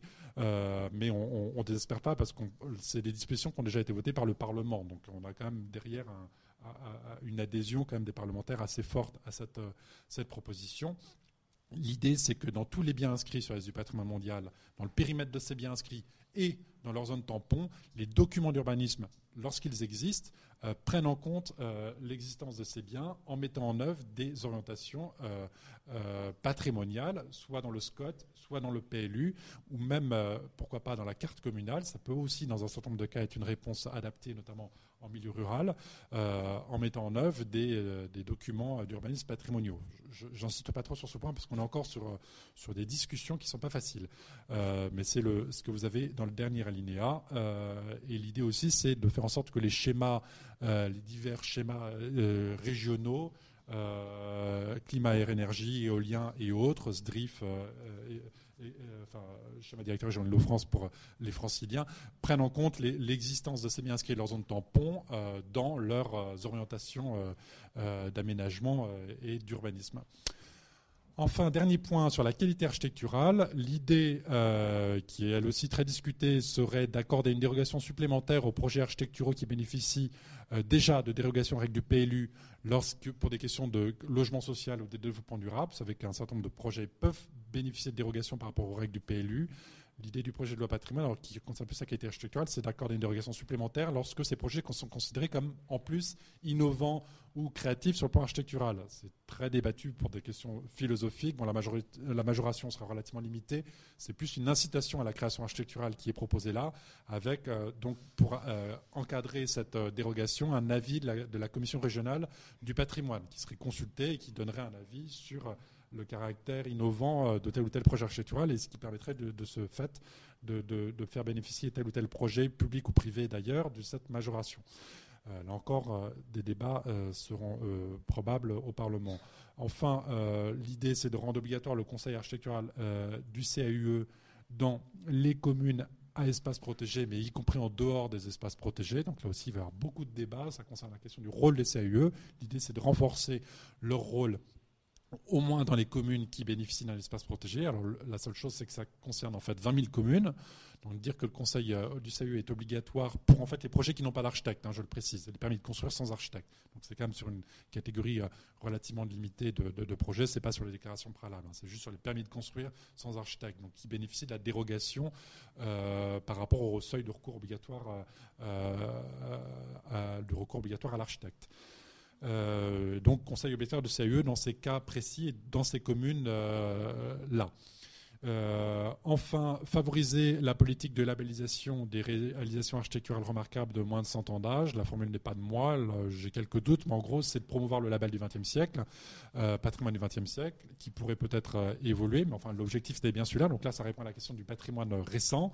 et puis, comme conséquence un peu plus concrète, l'objectif du projet de loi patrimoine, c'est de faire en sorte qu'un édifice labellisé au titre du patrimoine 20e, lorsqu'il fait l'objet soit d'un projet de démolition, soit d'un projet de modification, euh, fasse obligatoirement l'objet d'une information des services de l'État chargés de l'architecture, donc de la DRAC, c'est simplement une information. Il n'y aura pas d'autorisation de travaux spécifiques sur ces édifices labellisés, sauf si, bien entendu, ils sont eux-mêmes protégés, soit au titre d'un espace protégé, soit au titre des monuments historiques. Il y en a quelques-uns quand même. Euh, mais lorsqu'ils ne bénéficient d'aucune protection, il y aura au moins l'obligation d'informer la DRAC pour qu'elle puisse, le cas échéant, mettre en place une mesure de protection in extremis lorsque vraiment elle considère que le projet euh, est scandaleux du point de vue de l'intérêt patrimonial du, bâtiment ou, euh, ou de, l'aménagement, euh, et lorsqu'elle considère que le, bâtiment ou l'aménagement en question mérite bien une protection. voilà ce que je voulais vous dire. J'en profite pour dire sur ce dernier point qu'il faut bien toujours se rappeler que le patrimoine, y compris le patrimoine urbain et paysager, c'est du bâti, mais c'est aussi du non bâti. Hein ça semble évident. Euh, et dans le non bâti, on a du végétal et du minéral. Dans le minéral, euh, on a évidemment tous les espaces urbains, les cours, euh, places et autres. Ça, vous semble évident, mais je le rappelle parce que souvent on, a tendance souvent à associer patrimoine urbain à patrimoine bâti. Non, les vides, le, végétal sont évidemment des éléments essentiels du patrimoine urbain et paysager euh, voilà, deuxième aussi élément, le patrimoine urbain, c'est pas uniquement les villes, ça peut être aussi des tout petits ensembles urbains, donc des villages. Hein. C'est aussi, je le rappelle, parce qu'on a toujours une, inquiétude à ce sujet et une cité historique, elle peut évidemment concerner des villages ou des espaces ruraux. C'est pas uniquement des, espaces urbains. Voilà très rapidement l'exposé que je pouvais vous faire, et donc on peut euh, maintenant passer euh, au débat si vous le souhaitez. Merci beaucoup. Voilà, donc moi, dans, votre présentation, j'ai juste pour conclure en quelques mots, j'ai retenu quelques mots-clés. Hein, donc, simplifier les outils et les procédures, décentraliser l'élaboration du PSMV, créer des cités historiques pour développer le patrimoine urbain et mieux le protéger, valoriser le patrimoine récent et favoriser la création architecturale. Donc, euh, voilà. Est-ce que quelqu'un souhaite réagir, poser des questions? Oui, madame.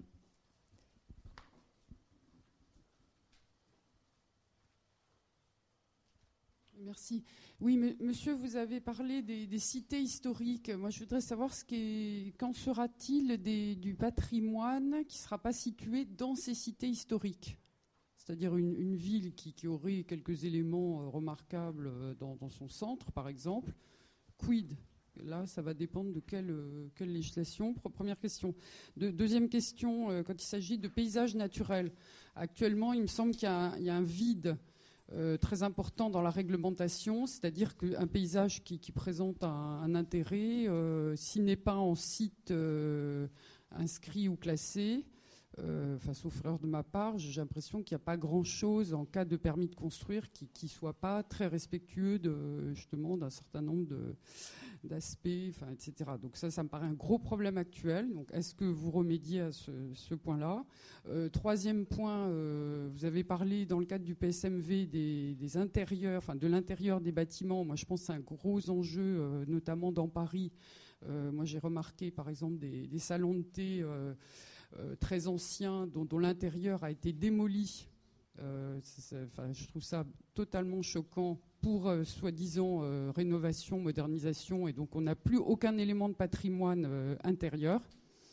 Donc là aussi, dans la mesure où vous avez dit que c'était dans le cadre du PSMV, là maintenant, quelle mesure sera prise pour éviter ce type de, saccage qui, a été quand même très très fréquent dans Paris, par exemple? Je, pourrais donner des exemples à ceux, ceux que ça intéresse. Voilà, en résumé. Alors, ça fait trois questions. Sur la première, que se passe-t-il en dehors du périmètre des cités historiques? Donc, il y aura 800 cités historiques créées automatiquement. Euh, je rappelle qu'il y a 19, enfin 20 000 communes qui sont en espace protégé, donc il y a quand même quantité de communes qui sont notamment aux abords des monuments historiques. Donc il y a quand même cet outil qui en fait est quand même celui qui euh, est le, principal outil, euh, le principal en, quantité et en surface de, protection hein, quand même du patrimoine urbain et paysager. Donc euh, il y a cette possibilité, même si les abords des monuments historiques sont d'abord destinés à protéger l'environnement d'un monument historique, pas forcément le patrimoine urbain et paysager en tant que tel, mais de fait on sait très bien que c'est un outil qui le permet. Donc il y a cette réponse-là. Et enfin, je rappelle que le PLU patrimonial euh, et le SCOT, euh, même si l'objectif est bien de le rendre obligatoire à minima dans les cités historiques et les biens du patrimoine mondial, il reste possible et il faut absolument le promouvoir partout. Enfin, là, c'est idéalement pour le patrimoine ordinaire en dehors des espaces protégés les plus remarquables, c'est évidemment le document d'urbanisme de droit commun, le PLU, et notamment son l'article 123.1.5 du Code de l'urbanisme, qui a déjà été cité à plusieurs reprises, qui est vraiment la réponse euh, adaptée, euh, il faut le dire et le redire, euh, dans la très très grande majorité des cas. Et c'est malheureusement aujourd'hui, enfin malheureusement, mais on peut aussi être optimiste, tout reste à faire, parce que des PLU patrimoniaux, il y en a très peu en nombre, et ce qu'on appelle PLU patrimonial souvent, c'est un PLU qui protège les quelques édifices publics d'intérêt patrimonial. Donc, lorsque c'est le cas, la belle affaire lorsque vous avez protégé les bâtiments qui de fait sont autoprotégés par leur statut, ça n'apporte pas forcément grand-chose en matière de protection. Donc un PLU patrimonial, c'est un PLU qui utilise l'article 123.1.5. Si vous protégez un bâtiment au titre de l'article 123.1.5, vous avez fait un PLU patrimonial, vous n'avez pas forcément fait un bon PLU. Hein, euh, voilà. Donc ça, c'est sur le, premier point, euh, euh, en dehors des cités historiques. Je rappelle aussi que j'ai parlé surtout des outils destinés au patrimoine euh, culturel, enfin principalement culturel. Il ne faut pas oublier que vous avez d'autres outils comme les parcs naturels régionaux qui ont été cités, les parcs nationaux, euh, tous les outils plus globalement du, Code de l'environnement, qui sont aussi des, des, outils de protection, de gestion, parce que je ne sais pas si on peut dire que le PNR est un outil de protection, mais euh, ce sont aussi des outils de, gestion tout à fait importants, notamment pour le, monde rural. Donc n'oublions pas ces espaces. si on les met, les, aligne et on les additionne, ça, ça commence à faire beaucoup, beaucoup d'espace et, beaucoup d'outils. La question après, c'est plutôt de savoir comment on les utilise et comment on fait en sorte pour qu'ils soient à peu près compréhensibles. Euh, c'est quand même toujours un, objectif. Alors, la deuxième question, elle concerne la question du paysage. Alors, euh, vous, me posez une question, est-ce que vous remédiez à cette euh, question? Je pourrais vous répondre de manière brutale et caricaturale, non. Euh, pour une raison euh, simple qui ne va pas vous satisfaire, et je vais quand même un peu nuancer après mon propos, qui est que le ministère de la Culture que je représente ici n'est pas en charge du paysage. Alors vous allez me dire, euh, c'est quand même un peu léger comme comme, réponse, même si le ministère de la Culture s'intéresse quand même au paysage, à travers notamment ces outils de protection des abords des monuments historiques, qui sont quand même un des plus vieux outils de protection du paysage. De fait, c'est pas moi qui le dis, tous les historiens du droit du paysage qui indiquent bien que la question de la perspective monumentale ou des abords des monuments historiques sont déjà bien une des premières formes d'émergence du paysage, qui a souvent été constituée autour de grands éléments du patrimoine monumental. Donc ici, il y a quand même pardon, je, suis un peu moins caricatural, des éléments de réponse dans le projet de loi patrimoine. Deuxième élément de réponse, les cités historiques sont aussi destinées à protéger du paysage. C'est clairement écrit dans la loi. Alors, oui, oui, mais on peut imaginer la, oui, on peut imaginer la création d'une cité historique dans un espace qui en, qui en serait aujourd'hui dépourvu. Donc c'est quand même une réponse qui peut être apportée dans un certain nombre de cas. Sachant que le périmètre de la cité historique, il contient les espaces non bâtis qui, contribuent à sa mise en valeur. Donc la cité historique, elle contient d'une certaine manière son environnement paysager. Donc ça, c'est quand même important de le dire, à l'instar des AVAP ou des LPPEP. Donc on reste bien dans la même philosophie. Donc le mot paysage est bien présent dans les cités historiques, même si c'est quand même centré euh, sur un noyau urbain. Les ZPPUP exclusivement paysagères, même si ça avait été un objectif poursuivi par la loi de 1993 sur les paysages, euh, n'ont en réalité quasiment jamais été utilisés dans ce but. Il y a extrêmement peu de ZPPUP strictement paysagères, même si toutes les ZPPUP poursuivent un objectif de paysage, mais elles ne sont jamais exclusivement paysagères, à quelques très rares exceptions. Euh, et enfin, alors effectivement, en dehors de ces, de ces outils, vous avez parlé de l'outil site, classé ou inscrit, c'est quand même destiné à des paysages remarquables, donc ça ne concerne pas les paysages que l'on qualifie de paysages du quotidien, même si à titre personnel, j'aime pas beaucoup cette, euh, cette expression, mais les paysages ordinaires, le paysage au, sens quotidien du terme.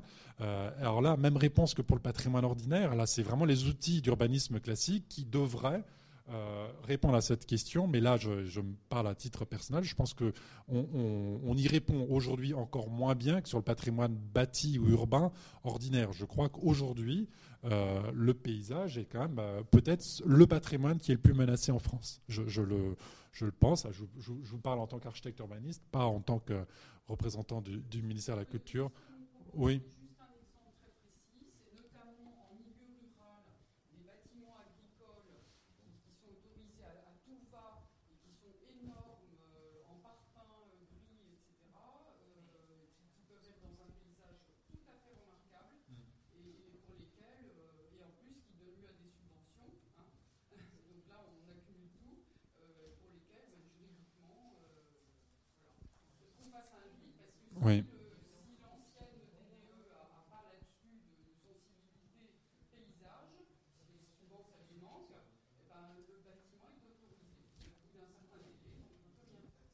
Les DDT, maintenant qui remplacent les, DDE, elles sont censées avoir la sensibilité dans le domaine du paysage, puisqu'elles ont en tout cas des, paysagistes conseils qui interviennent auprès d'elles. Euh, elles ont la plupart du temps aussi en interne des professionnels qui connaissent ces questions. Donc, je crois que le problème est aussi un, problème de, volonté euh, politique. On sait que la relation avec le monde de, l'agriculture est, est, compliquée. Enfin, qu'il y a des ce sont des professionnels qui rencontrent souvent des difficultés économiques. Enfin, vous connaissez aussi bien que moi. Donc, c'est des sujets qui ne sont pas simples sur le plan, sur le plan politique. Je crois quand même que euh, dans les sites euh, classés ou inscrits, les réponses qui sont apportées sont quand même un petit peu plus satisfaisantes, même si c'est un outil de protection, donc ça ne peut concerner que les paysages les plus remarquables. Euh, les PNR, quand même, montrent qu'il y a un certain nombre de, de, choses en matière de construction agricole sont faites et, et sont bien faites. Enfin, j'ai quand même quelques exemples en tête qui sont tout à fait satisfaisants les CIE, les conseils en architecture, urbanisme et environnement, euh, font aussi un travail de conseil qui parfois et souvent quand même porte ses fruits. Il n'y a pas des CIE partout, mais il faut quand même aussi souligner que des choses sont faites. Il y a des publications euh, euh, avec les chambres d'agriculture. Alors évidemment, là on est plus dans le conseil, on n'est pas dans la contrainte, mais c'est quand même des efforts qu'il faut saluer, accompagner. Et voilà, il ne faut pas non plus totalement désespérer. Mais il est clair qu'il faut à chaque fois, à côté d'un outil ou d'un travail de, médiation et d'accompagnement, d'incitation, avoir un outil de régulation, donc des règles, et l'un ne va pas sans l'autre. Euh, et de fait, il est aussi absolument indispensable que sur les constructions agricoles, les documents d'urbanisme prévoient bien les règles de nature en, en, accompagnement l'architecture, et on sait très bien, vous allez me le dire tout de suite, j'entends déjà que dans, la salle les réponses, que dans le, dans le milieu rural, euh, les, PLU sont extrêmement rares, sinon la plupart du temps absents, et les cartes communales ne permettent pas de répondre à ces enjeux. Euh, euh, voilà, on a cette difficulté. Alors le PLU intercommunal qui a été à grand peine euh, un petit peu renforcé dans le projet de loi, enfin dans la loi Allure maintenant, puisqu'elle est euh, pas promulguée, sauf erreur de ma part, mais en tout cas, elle est, votée. Donc voilà, ça va quand même un peu dans le sens de, l'intercommunalité en matière de PLU. Donc ça devrait plutôt aller dans cette direction, à condition bien entendu que ces PLU intercommunaux soient qualitatifs. C'est-à-dire que le article 123.1.5, et alors plutôt le quatrièmement cette fois-ci que le septièmement, donc celui qui concerne l'aspect extérieur des constructions, soit, soit mis en œuvre. Hein. Donc euh, c'est aussi là un problème de, volonté, euh, de volonté politique. Euh, on peut y revenir s'il y a d'autres questions sur ce sujet, mais je vais quand même répondre à votre troisième question, qui est plus technique, mais qui est tout à fait fondamentale, qui concerne les intérieurs des immeubles. Aujourd'hui et demain d'ailleurs, vous n'avez, vous n'aurez que deux outils pour euh, protéger les intérieurs d'immeubles remarquables. C'est l'outil monument historique d'une part, qui est quand même l'outil le plus fort en la matière, mais qui ne peut concerner que les immeubles remarquables, enfin les plus remarquables. Et vous avez l'outil qui, pour le coup, est un outil d'urbanisme, plan de sauvegarde et mise en valeur, qui est un document d'urbanisme qui se substitue au PLU, je, le redis. Euh, alors pourquoi?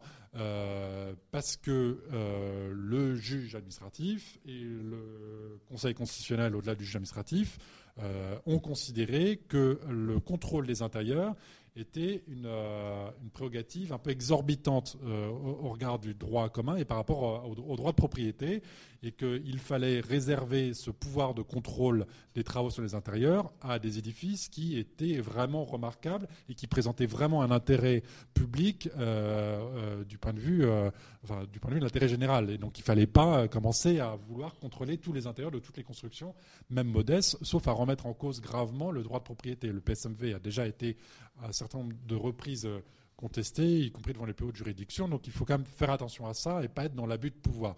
Donc oui, ces outils perdureront. Oui, le PSMV permettra toujours de protéger les intérieurs, à condition évidemment, une tautologie, qu'on ait un PSMV ou une protection monument historique. Alors la loi patrimoine, d'une certaine manière, elle va quand même élargir la possibilité de mise en œuvre de ces PSMV, puisque dorénavant, on pourrait la mettre en œuvre dans toutes les cités historiques, donc dans les 800, euh, voire plus à terme, cités historiques.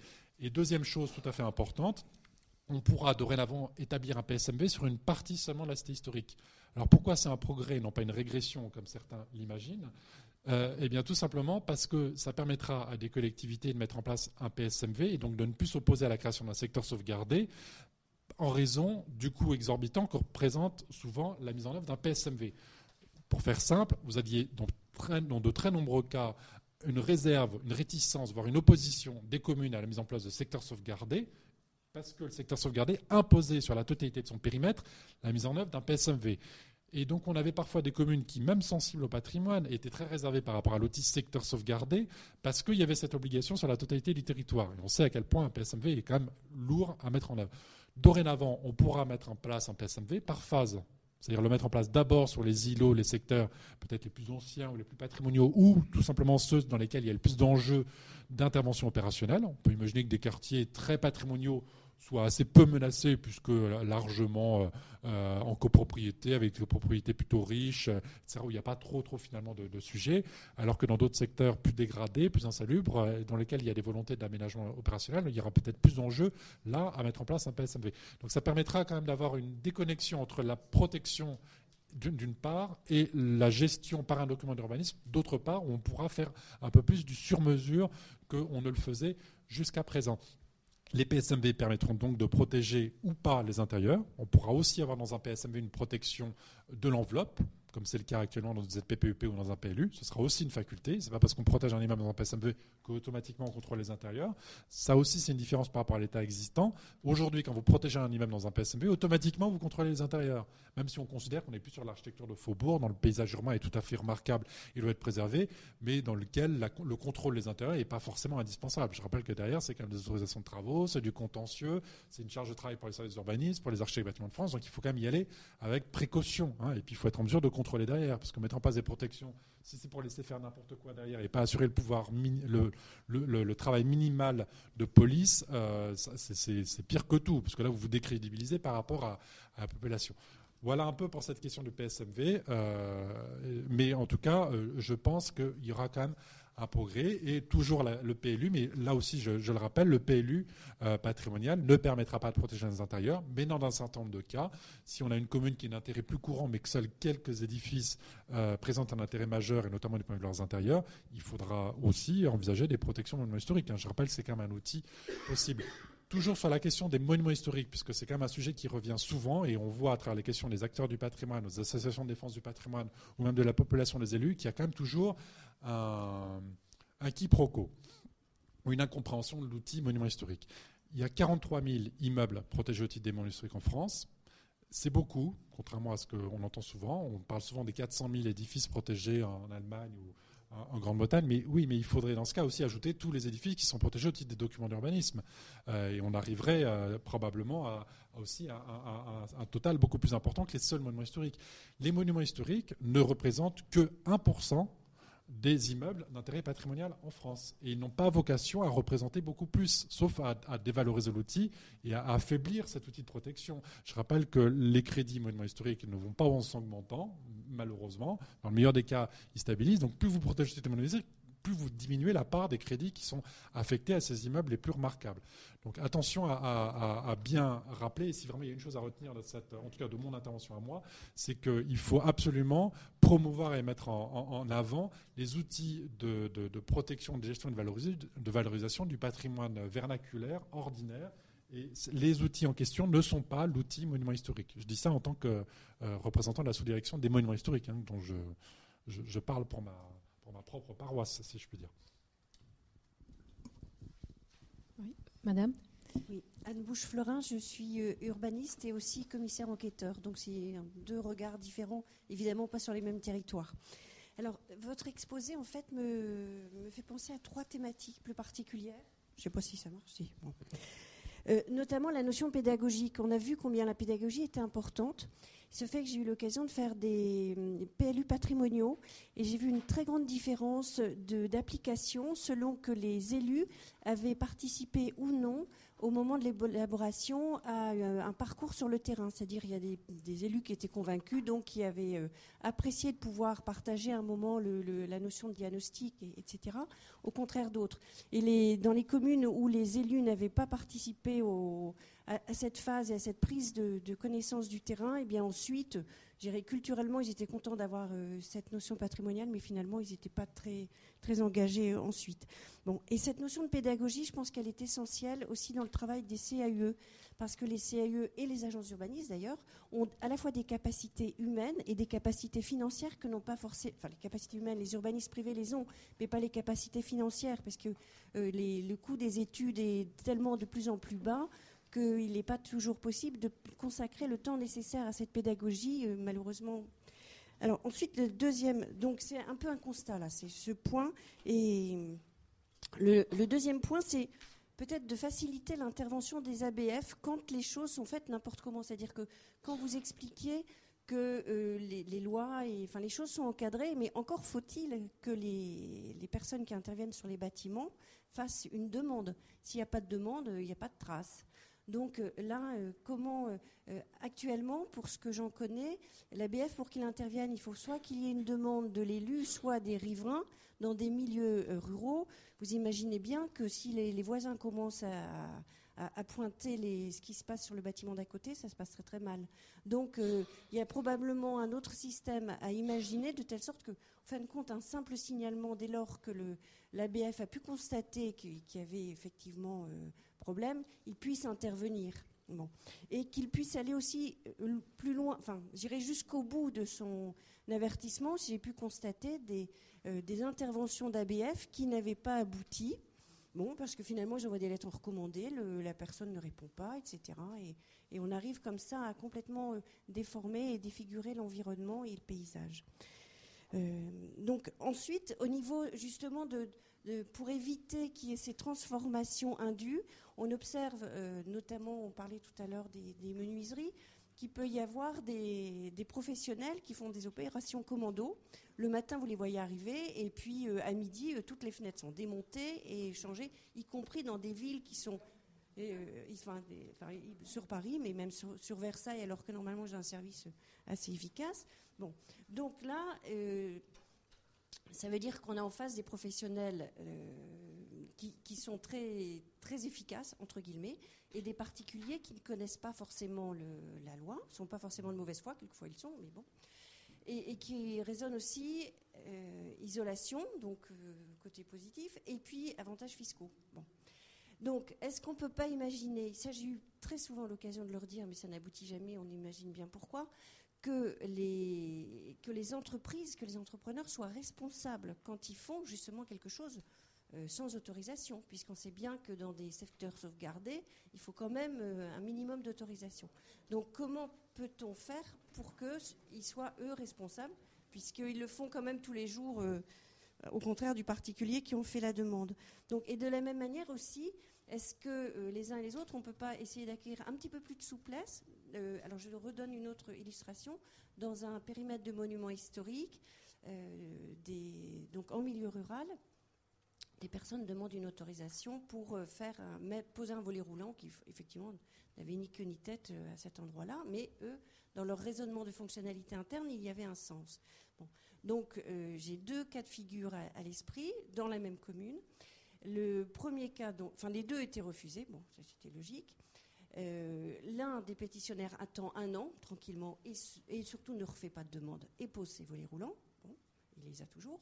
Le deuxième, comme c'était un bâtiment public, c'était quand même un petit peu plus délicat, mais peste toujours contre l'ABF en se disant que franchement, euh, c'est pas confortable, etc. Alors que finalement, euh, si, si l'ABF avait eu l'idée de proposer des volets intérieurs, qui finalement moins chers que ce système de volets roulants, il y a comme ça beaucoup de techniques qui sont simples, qui sont économiques, de bon sens, et où finalement les uns et les autres, tout en ayant une démarche transversale, on se cloisonne parfois en, ne suggérant pas, parce qu'on peut dire que ce n'est pas le travail de l'urbanisme, mais si on y pense les uns et les autres, on peut pourquoi pas faire ce genre de proposition. Donc, euh, donc là, c'est aussi un petit peu au niveau de... Et, donc par rapport à cette notion de démarche sur les artisans, les responsabiliser, mais vraiment. Et l'autre chose, de leur donner peut-être des formations. Certes, ils ont beaucoup de formations à disposition, mais les petits artisans disent qu'ils n'y vont pas parce que euh, ça leur prend des journées de travail, mais surtout parce qu'elles sont payantes et que pour eux, c'est difficilement euh, recevable, même si, euh, bon. Donc, est-ce que ces formations qui sont pour la qualité finalement du paysage, donc la qualité de tous, ne peut pas être prévues comme étant obligatoire et gratuite Voilà. Alors, ça fait deux, en fait, deux grandes questions quand même. La question de la formation, on y reviendra peut-être plus parce que c'est quand même un sujet euh, euh, de fond, euh, l'enseignement et l'éducation. Hein. Je distingue les deux notions, on y reviendra peut-être ultérieurement. et je reviens à la première partie de votre intervention qui concerne, pour le qualifier en un mot, qui concerne la police. Vous le savez, le premier urbanisme dans l'histoire de Paris, c'était le lieutenant de police sous l'Ancien Régime. Aujourd'hui encore, l'autorité chargée d'urbanisme, elle est aussi chargée de, elle est aussi autorité de police. que ce soit le maire ou le préfet, il doit veiller à ce que les règles qui sont mises en œuvre et qui après se traduisent en, autorisation euh, administrative, en prescription, en refus d'autorisation, soit respectées, enfin demandées dans un premier temps et respectées ensuite.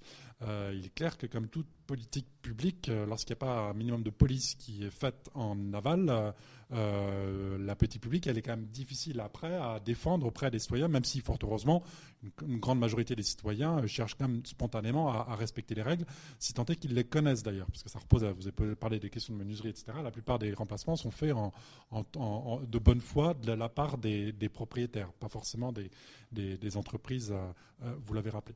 Donc la question de police, c'est une question extrêmement euh, importante dans, dans, nos domaines, le domaine de l'urbanisme et de l'aménagement.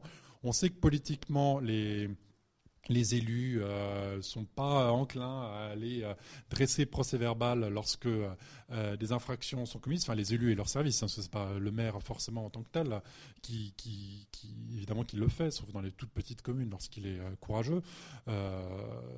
et, c'est quand même un, sujet qui, revient constamment et pour lequel la solution ne peut venir là encore, me semble-t-il, que de la pression sociale c'est-à-dire de l'attente des habitants eux-mêmes. Il faut que les habitants eux-mêmes aient envie que leurs élus, que leurs euh, administrations, que les services municipaux, les services de l'État euh, fassent la police pour que ces services-là soient euh, incités à le faire, si je puis dire. si la volonté ne vient que de l'esprit de quelques personnes éclairées, élues ou pas, ou fonctionnaires ou pas, ça, ne peut pas marcher parce que très vite vous avez un retour très négatif de la population et, in fine, on le paye et, très vite, cette politique de, répression quand même euh, euh, est, abandonnée ou, mise euh, de côté. Alors, pour faire une réponse peut-être un peu plus technique aussi à votre question, comme tout projet de loi, enfin comme tout projet de loi sérieux, pardon, je le mets entre parenthèses et vous oubliez tout de suite ce terme, mais c'est pas moi qui l'ai employé, c'est le Conseil d'État qui rappelle quand même que des dispositions législatives doivent être normatives et donc euh, imposer des obligations de faire ou des interdictions de faire. La loi, c'est pas une tribune dans le Monde ou dans, la, Libération, dans le Figaro. C'est quand même censé euh, donner un certain nombre de, contraintes. C'est bien pour ça qu'on passe par la loi et le Parlement. Quand on, réduit les libertés publiques, c'est bien quand même pour euh, donner des contraintes ou faire imposer des obligations de faire. toute politique et toute loi, elle est accompagnée d'un volet pénal parce que sinon, ce n'est pas véritablement une norme, une contrainte. La loi patrimoine a des dispositions pénales, c'est celle que d'ailleurs on a examinée en dernier, parce qu'il faut savoir, savoir ce qu'on veut faire avant de savoir comment on réprime les, infractions. Euh, ces dispositions pénales, elles existent déjà hein, depuis toujours. Depuis que les dispositifs, de protection de l'urbanisme existent, il y a des dispositifs pénaux. Euh, et euh, la, question a été posée avec la chancellerie, donc le ministère de la Justice, de savoir comment les toiletter et les actualiser, parce qu'on s'est aperçu à, la faveur de ce projet de loi, d'abord d'une part c'est toujours la question qu'on traite en dernier, qui intéresse le moins finalement les services techniques parce qu'ils n'ont pas envie de, se poser la question de la répression et de la police parce que c'est quand même un peu la, partie négative, si je puis dire, de la réflexion sur les politiques publiques. Euh, on s'aperçoit qu'il y avait des incohérences totales. Hein. il est beaucoup plus grave, par exemple, de détruire une archive historique que de détruire un monument historique. en tout cas, vous encourez des peines bien plus lourdes. Peut se demander euh, pourquoi. Euh, vous, avez des incohérences comme ça. Vous avez certaines destructions, notamment de patrimoine archéologique, qui sont interdites mais qui sont pas, qui font pas l'objet de sanctions lorsque, enfin, c'est pas prévu dans la, législation. Certaines, hein, pas toutes. Je ne dis pas lesquelles pour pas vous euh, inciter à, les commettre. Euh, enfin, vous aviez comme ça des lacunes, des trous, des... et puis alors par contre, à contrario, vous aviez, euh, vous savez sans doute que l'adéquation entre peine de prison et peine financière est, est, quand même, elle est formatée pour des petits malfrats sans le sou qui essayent de gagner leur vie en commettant des petits larcins. Je m'explique, un an de prison vaut 15 000 euros. Je pense pour toute personne qui gagne à peu près correctement sa vie, si vous avez le choix entre aller un an en prison et payer 15 000 euros, euh, même si vous devez emprunter à votre banque, vous empruntez les 15 000 euros, enfin me semble-t-il. Et donc quand vous avez affaire à des promoteurs et même à des, entreprises, euh, les menacer de 15 000 euros, euh, c'est pas très forcément dissuasif sur une opération qui euh, coûte des millions d'euros. En revanche, un an de prison, c'est extrêmement dissuasif, mais ça peut même être semblé un peu exagéré lorsqu'on parle de remplacement de menuiserie sans autorisation, parce que, je vous le dis, en théorie, c'est ce que vous encourez euh, lorsque vous remplacez des menuiseries sans autorisation. C'est pénalement répréhensible, on n'est pas sous le couvert de la, sanction administrative, on est bien, sous le, euh, d'une sanction pénale lorsqu'on remplace une fenêtre sans autorisation ou qu'on perce un Vélux dans une toiture. Donc dites ça à vos parents, vos amis, aux voisins, ou pensez-le vous-même si vous l'avez déjà fait, euh, vous risquez un an de prison, 15 000 euros d'amende. Euh, c'est pour le coup peut-être un peu beaucoup, euh, surtout lorsqu'on considère que ces travaux ont été faits de bonne foi, parce qu'on ne parle même pas de dégradation volontaire. Hein. Dégradation volontaire, alors là c'est beaucoup plus grave et c'est directement dans le code pénal. Parce que là, les dégradations dont je vous parle, elles sont dans le code du patrimoine ou dans le code de l'urbanisme les dégradations volontaires de biens culturels, elles sont dans le code pénal, et là, vous risquez plusieurs années de prison, et on parle plutôt de peine d'amende de plusieurs centaines de milliers d'euros. Enfin bref, j'insiste pas trop, mais tout ça pour dire qu'il y a quand même un volet pénal important euh, dans ce projet de loi, qu'il n'est jamais très gratifiant, et qu'on s'aperçoit aussi qu'il est très important pour quantité d'infractions de passer d'une logique de sanction pénale à une logique de sanction administrative. Euh, en fait, on est en train de déqualifier, c'est le terme, un certain nombre de sanctions euh, en les passant en sanctions administratives, en tout cas pour ce qui concerne le code du patrimoine, mais a priori dans le code de l'urbanisme, on devrait aussi avoir cette évolution, tout simplement parce que le juge judiciaire est débordé, que les parquets sont saturés et que la plupart du temps, même lorsque les services municipaux dressent procès verbal, parce qu'ils le font quand même, les parquets classent sans suite, parce que quand ils ont à traiter d'affaires de viol, de, hold-up, euh, d'agression physique contre les, personnes de manière plus large, euh, eh ben, ils ne traitent pas en priorité les infractions au code de l'urbanisme. Ça, vous le savez sans doute euh, très bien. Et donc l'idée, c'est de, de, déqualifier un certain nombre d'infractions pénales et de les transformer en sanctions administratives, comme lorsque vous ne respectez pas la, vitesse limitée sur une portion de route, et en précédent, alors cette fois-ci par voie de contravention, donc d'amende. ça veut dire qu'on n'aurait plus de peine de prison, ou quasiment plus, mais par contre des peines financières qui par contre pourraient être beaucoup plus élevées. Hein, c'est le paradoxe, c'est qu'on aurait des peines de prison moins lourdes et des peines financières beaucoup plus élevées, et surtout qui seraient euh, mises en œuvre directement par les services administratifs, donc services des municipalités ou services de l'État. Il faudra bien évidemment, et ça c'est toujours un problème politique, que les services chargés de l'urbanisme, de la police urbaniste, donc de plus en plus les communes ou les intercommunalités, euh, euh, souhaitent le faire. Hein, c'est quand même toujours la réserve. Ce n'est pas les ABF avec leurs petits bras et leurs faibles moyens qui, sauf exception, euh, feront ce travail. Ils le feront lorsqu'on aura des dégradations de monuments historiques, mais lorsqu'on aura des dégradations plus courantes que vous évoquiez et qui peuvent aussi porter atteinte par leur accumulation au patrimoine, on espère aussi que les services chargés d'urbanisme feront, feront le job. Euh, voilà, sur la formation, la sensibilisation, la pédagogie, on peut, on peut en parler maintenant. ce que je voulais juste dire par rapport à ça, c'est que oui, il y a la question, de, il y a la CAPEB, il y a la question de la formation des artisans. Vous avez vous-même donné tout de suite les, limites. Moi, j'entends quantité d'artisans très très bons d'ailleurs, artisans monuments historiques, hein, donc qui sont plus que formés et qui n'ont pas du tout besoin, me semble-t-il, sinon un haut niveau de formation, qui nous expliquent par le menu que euh, la, formation professionnelle est une perte de temps, j'emploie leur terme, donc je suis un peu navré quand je les, entends euh, parler de ça, et qui disent qu'en gros, euh, lorsqu'ils suivent ces, formations, ils n'ont pas ce qu'ils souhaitent avoir. Donc j'entends ce discours, mais je ne suis pas du tout en, charge de, ces questions, donc il y a peut-être un, problème d'orientation ou d'organisation de cette formation. En revanche, le principe de la formation continue de tous les professionnels sans exception paraît évidente. Enfin, c'est quand même dans, je ne connais pas de milieu professionnel, on n'a pas besoin de suivre euh, un, programme de formation continue. Donc il y a cette question de la formation continue au bénéfice des professionnels, mais qui faut sans doute mieux organisée. Et aujourd'hui, dans les économies qui sont envisagées euh, en matière d'argent public, vous savez que la question de la formation professionnelle est plutôt dans le collimateur. Donc on ne va pas vraiment dans la direction d'un renforcement des moyens financiers, en tout cas en matière de formation professionnelle, alors qu'il y a un vrai besoin, mais peut-être euh, la, réponse qui était apportée jusqu'à présent était peut-être euh, pas euh, adaptée. deux autres éléments de réflexion. On a aussi des enjeux majeurs en matière d'éducation. Alors vraiment, on parlait de médiation, etc. Si vraiment un opérateur majeur, enfin tellement énorme, qu'on euh, on n'oublie parfois de le citer, c'est évidemment l'éducation nationale, enfin l'éducation des citoyens. On parle aujourd'hui beaucoup d'éducation artistique et culturelle. C'est un des grands objectifs politiques du ministère de la Culture et du ministère de l'Éducation nationale.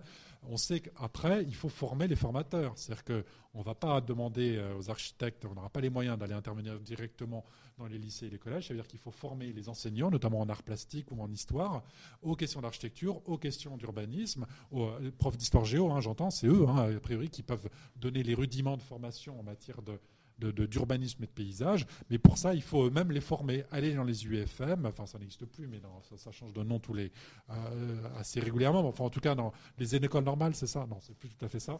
Enfin en tout cas, ceux qui, les organismes qui servent à former les, les, enseignants. Et ça, on commence à le faire et on le fait. Et vous devez le faire, vous, chacun à votre niveau. Enfin, allez-y. je sais bien que les passerelles ne sont pas forcément évidentes, mais ça, c'est un enjeu majeur.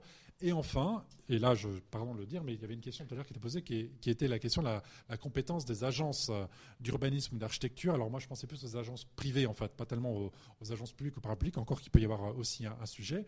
Euh, évidemment, à Liori, faut même l'agence d'urbanisme de Reims, on a, on a des gens parfaitement compétents sur, ces, sur ces, toutes ces questions.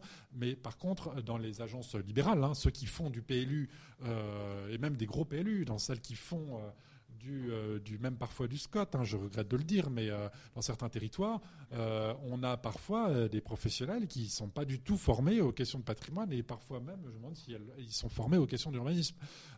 donc, pardon, mais il y a quand même cet enjeu, et ça, c'est quand même la question de l'enseignement, alors cette fois-ci au sens enseignement supérieur, destiné aux professionnels du territoire, et notamment, y compris dans les écoles d'architecture. Alors là, je ne balaye pas tout à fait devant ma porte, parce que ce n'est pas mon service qui en est chargé, mais c'est quand même le ministère de la Culture, même dans les écoles d'architecture il y a encore des progrès importants à faire euh, sur ces questions de patrimoine, d'urbanisme, d'aménagement. Euh, voilà, donc euh, là encore, il faut permettre l'intervention, mais il y a aussi beaucoup d'habitudes, de chasse gardée. Enfin, J'insiste pas trop, mais il y, a, encore beaucoup de travail, y compris pour la formation des, professionnels et des maîtres d'œuvre et des architectes et des urbanistes. Hein. On sent bien à travers les interventions qu'il y a quand même des interrogations fortes voire des inquiétudes en ce qui concerne tous les territoires qui sont euh, isolés, euh, voire euh, délaissés. voilà, c'est quelque chose qui est à prendre en compte. Qu'est-ce qu'on fait des territoires isolés, délaissés?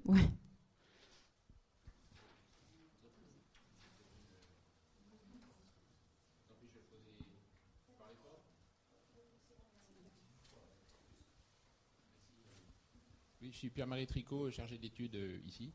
Euh, vous savez qu'il y, avait une inquiétude d'un certain nombre de défenseurs du patrimoine, entre autres l'ICOMOS, sur le devenir des sites inscrits. Et là, de fait, je vois pour ceux qui ne sont pas urbains, qui ne sont pas bâtis, est-ce qu'ils vont tous passer en site classé Ça paraît un peu difficile, ou alors qu'est-ce sachant que les sites inscrits, c'était quand même un outil assez intéressant, puisque ça permettait d'avoir une vigilance et, et, de prendre des mesures, par exemple le classement si nécessaire.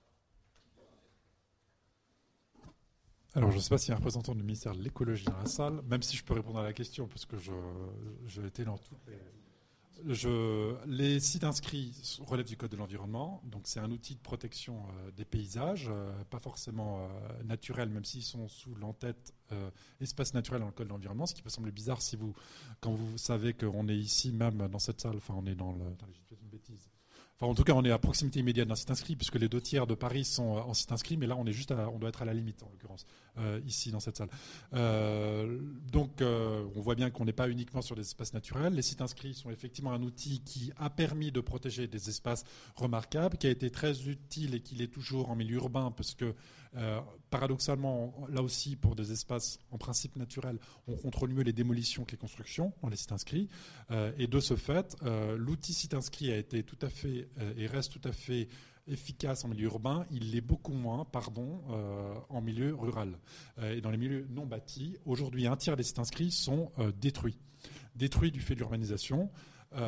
par le, fait de, l'étalement urbain. Vous avez des départements, notamment en, région littorale, Alpes-Maritimes, Landes, mais même Charente-Maritime, qui sont massivement inscrits au titre des sites et qui ont été massivement détruits, même en littoral et euh, après la loi littorale, du fait de cette urbanisation. Donc aujourd'hui, le site inscrit euh, est considéré par les deux ministères qui euh, en ont la charge. Je dis bien les deux parce que le ministère de la Culture s'en occupe aussi via les ABF, puisque seuls les ABF interviennent en site inscrit, en plus évidemment des autorités chargées d'urbanisme. et on constate que c'est un outil qui a été, qui n'a pas rempli les objectifs qui lui étaient au départ assignés. Alors que vont devenir les sites inscrits? Ça, ça relève du projet de loi biodiversité. Je parle beaucoup de projets de loi, mais que je connais en l'occurrence assez bien, qui est toujours en débat, qui fait lui aussi l'objet de beaucoup d'échanges contradictoires, y compris d'ailleurs avec les acteurs du patrimoine euh, culturel et naturel.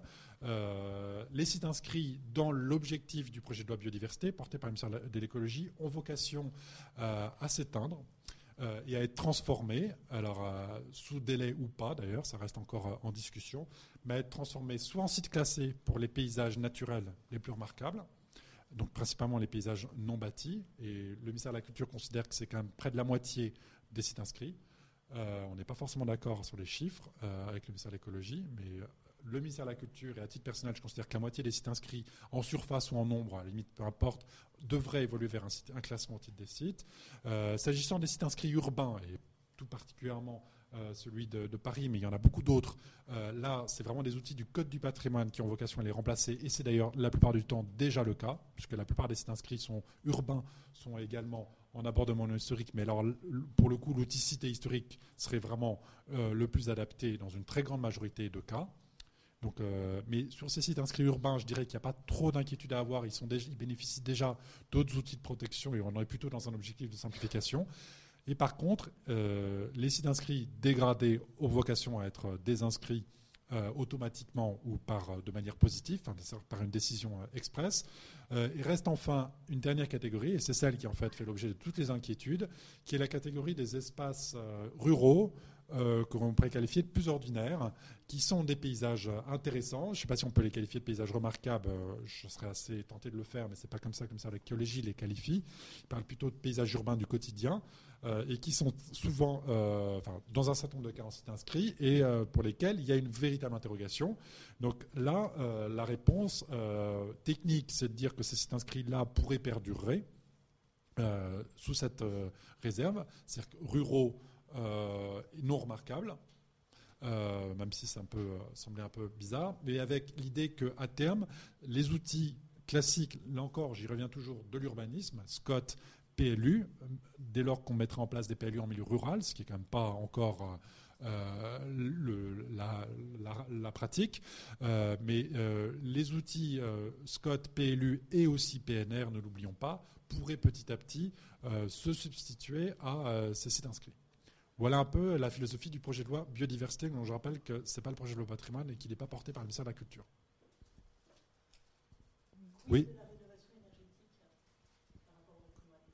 Alors, ça, c'est un vaste euh, sujet. Alors, je vais commencer par une réponse technique.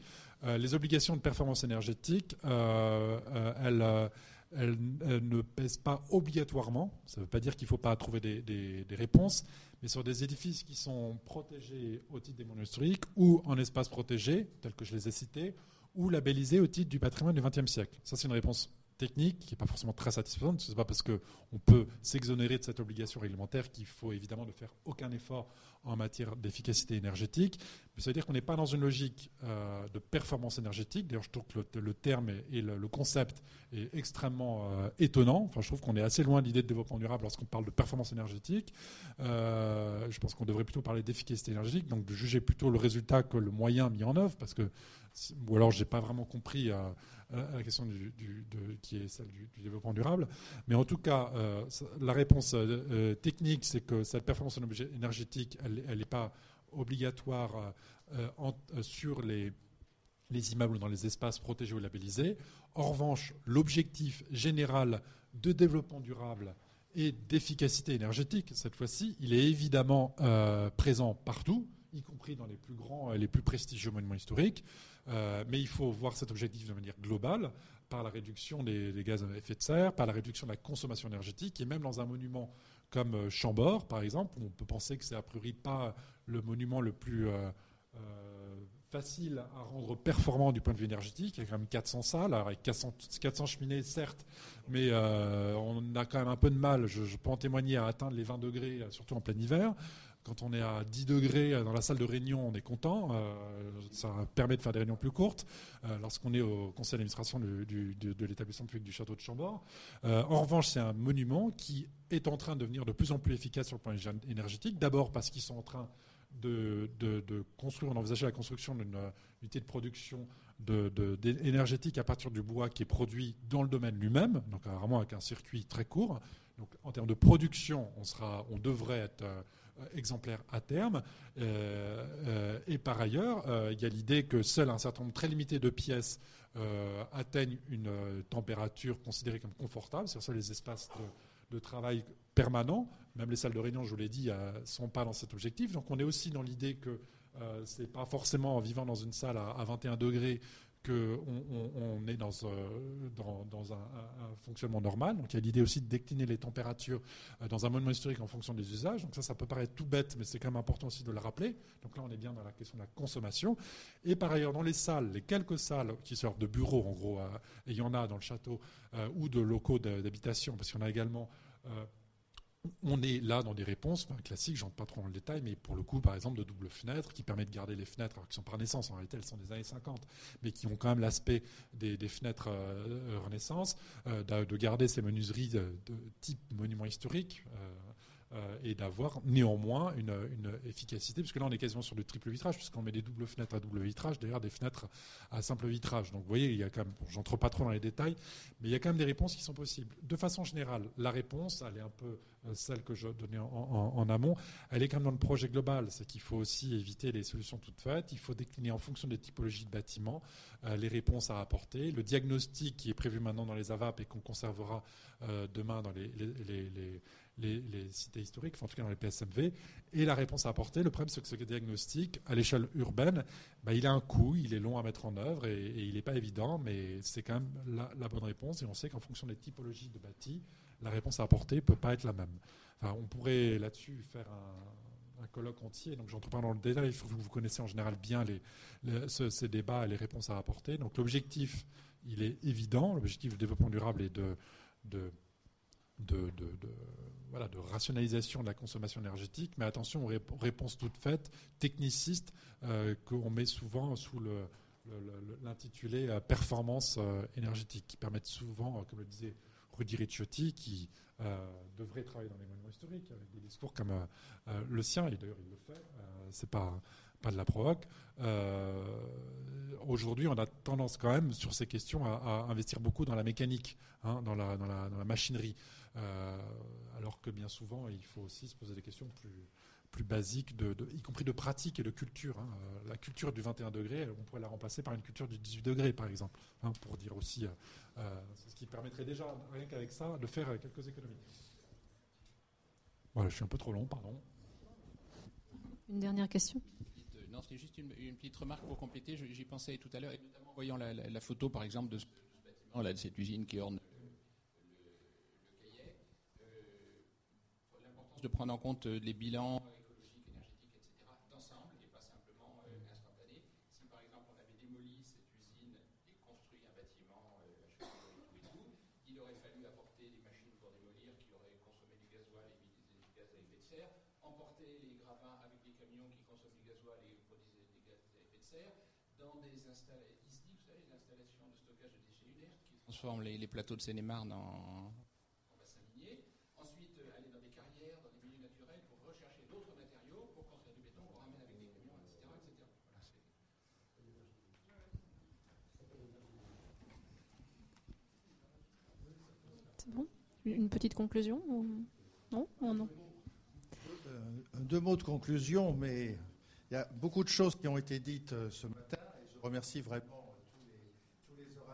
et également euh, tous les intervenants dans la salle, car je parlais initialement d'un dialogue fécond et dynamique, et je crois qu'effectivement, nous avons eu ce, dialogue euh, fécond et dynamique. Donc, vraiment, un grand merci à tout le monde. Euh, nous avons fait, il me semble, justement sur cette question euh, du patrimoine et de l'aménagement et de sa, prise en compte et, la prise en compte du patrimoine dans le, projet territorial, nous avons fait un vaste tour, vaste tour d'horizon, tellement vaste que même nous avons abordé des questions jusqu'au jusqu'au droit pénal, et nous vous en remercions. Hein, ça montre bien, ça c'est très, enfin, nous avons amorcé effectivement le droit, enfin le droit, le droit pénal, et, nous ne sommes pas restés qu'au droit de l'urbanisme, ce qui est très important. Nous avons aussi abordé ces questions d'enseignement et de formation, et là aussi, je crois qu'il y a une des données sur lesquelles on ne peut pas faire, abstraction totale. Donc tout ça montre qu'il s'agit véritablement d'une approche, globale, c'est-à-dire c'est bien d'une approche telle que les urbanistes peuvent le faire. Euh, l'urbanisme, c'est l'approche euh, globale du territoire, et avec le patrimoine, on est vraiment au cœur de cette, cette problématique. Donc vraiment, euh, merci, merci à tous. et, pour, conclure, je, je vais donc rappeler que le numéro de cahier, le numéro 167, est disponible pour ceux qui ne l'auraient pas pris. Hein, donc n'hésitez pas à le prendre. Le, PowerPoint d'Emmanuel Etienne est aussi euh, euh, disponible, donc vous pouvez, vous pouvez l'emporter. Et euh, pour nous, pour nous à l'IAU, je vous donne rendez-vous à notre troisième table ronde hein, d'ici quelques mois, donc pour le mois de de septembre en essayant euh, de faire de ces rendez-vous euh, des choses régulières car cette question patrimoine et aménagement demande toujours à être un peu plus développée et débattue. Merci donc, merci à tous, merci aux orateurs, merci au public. À bientôt donc.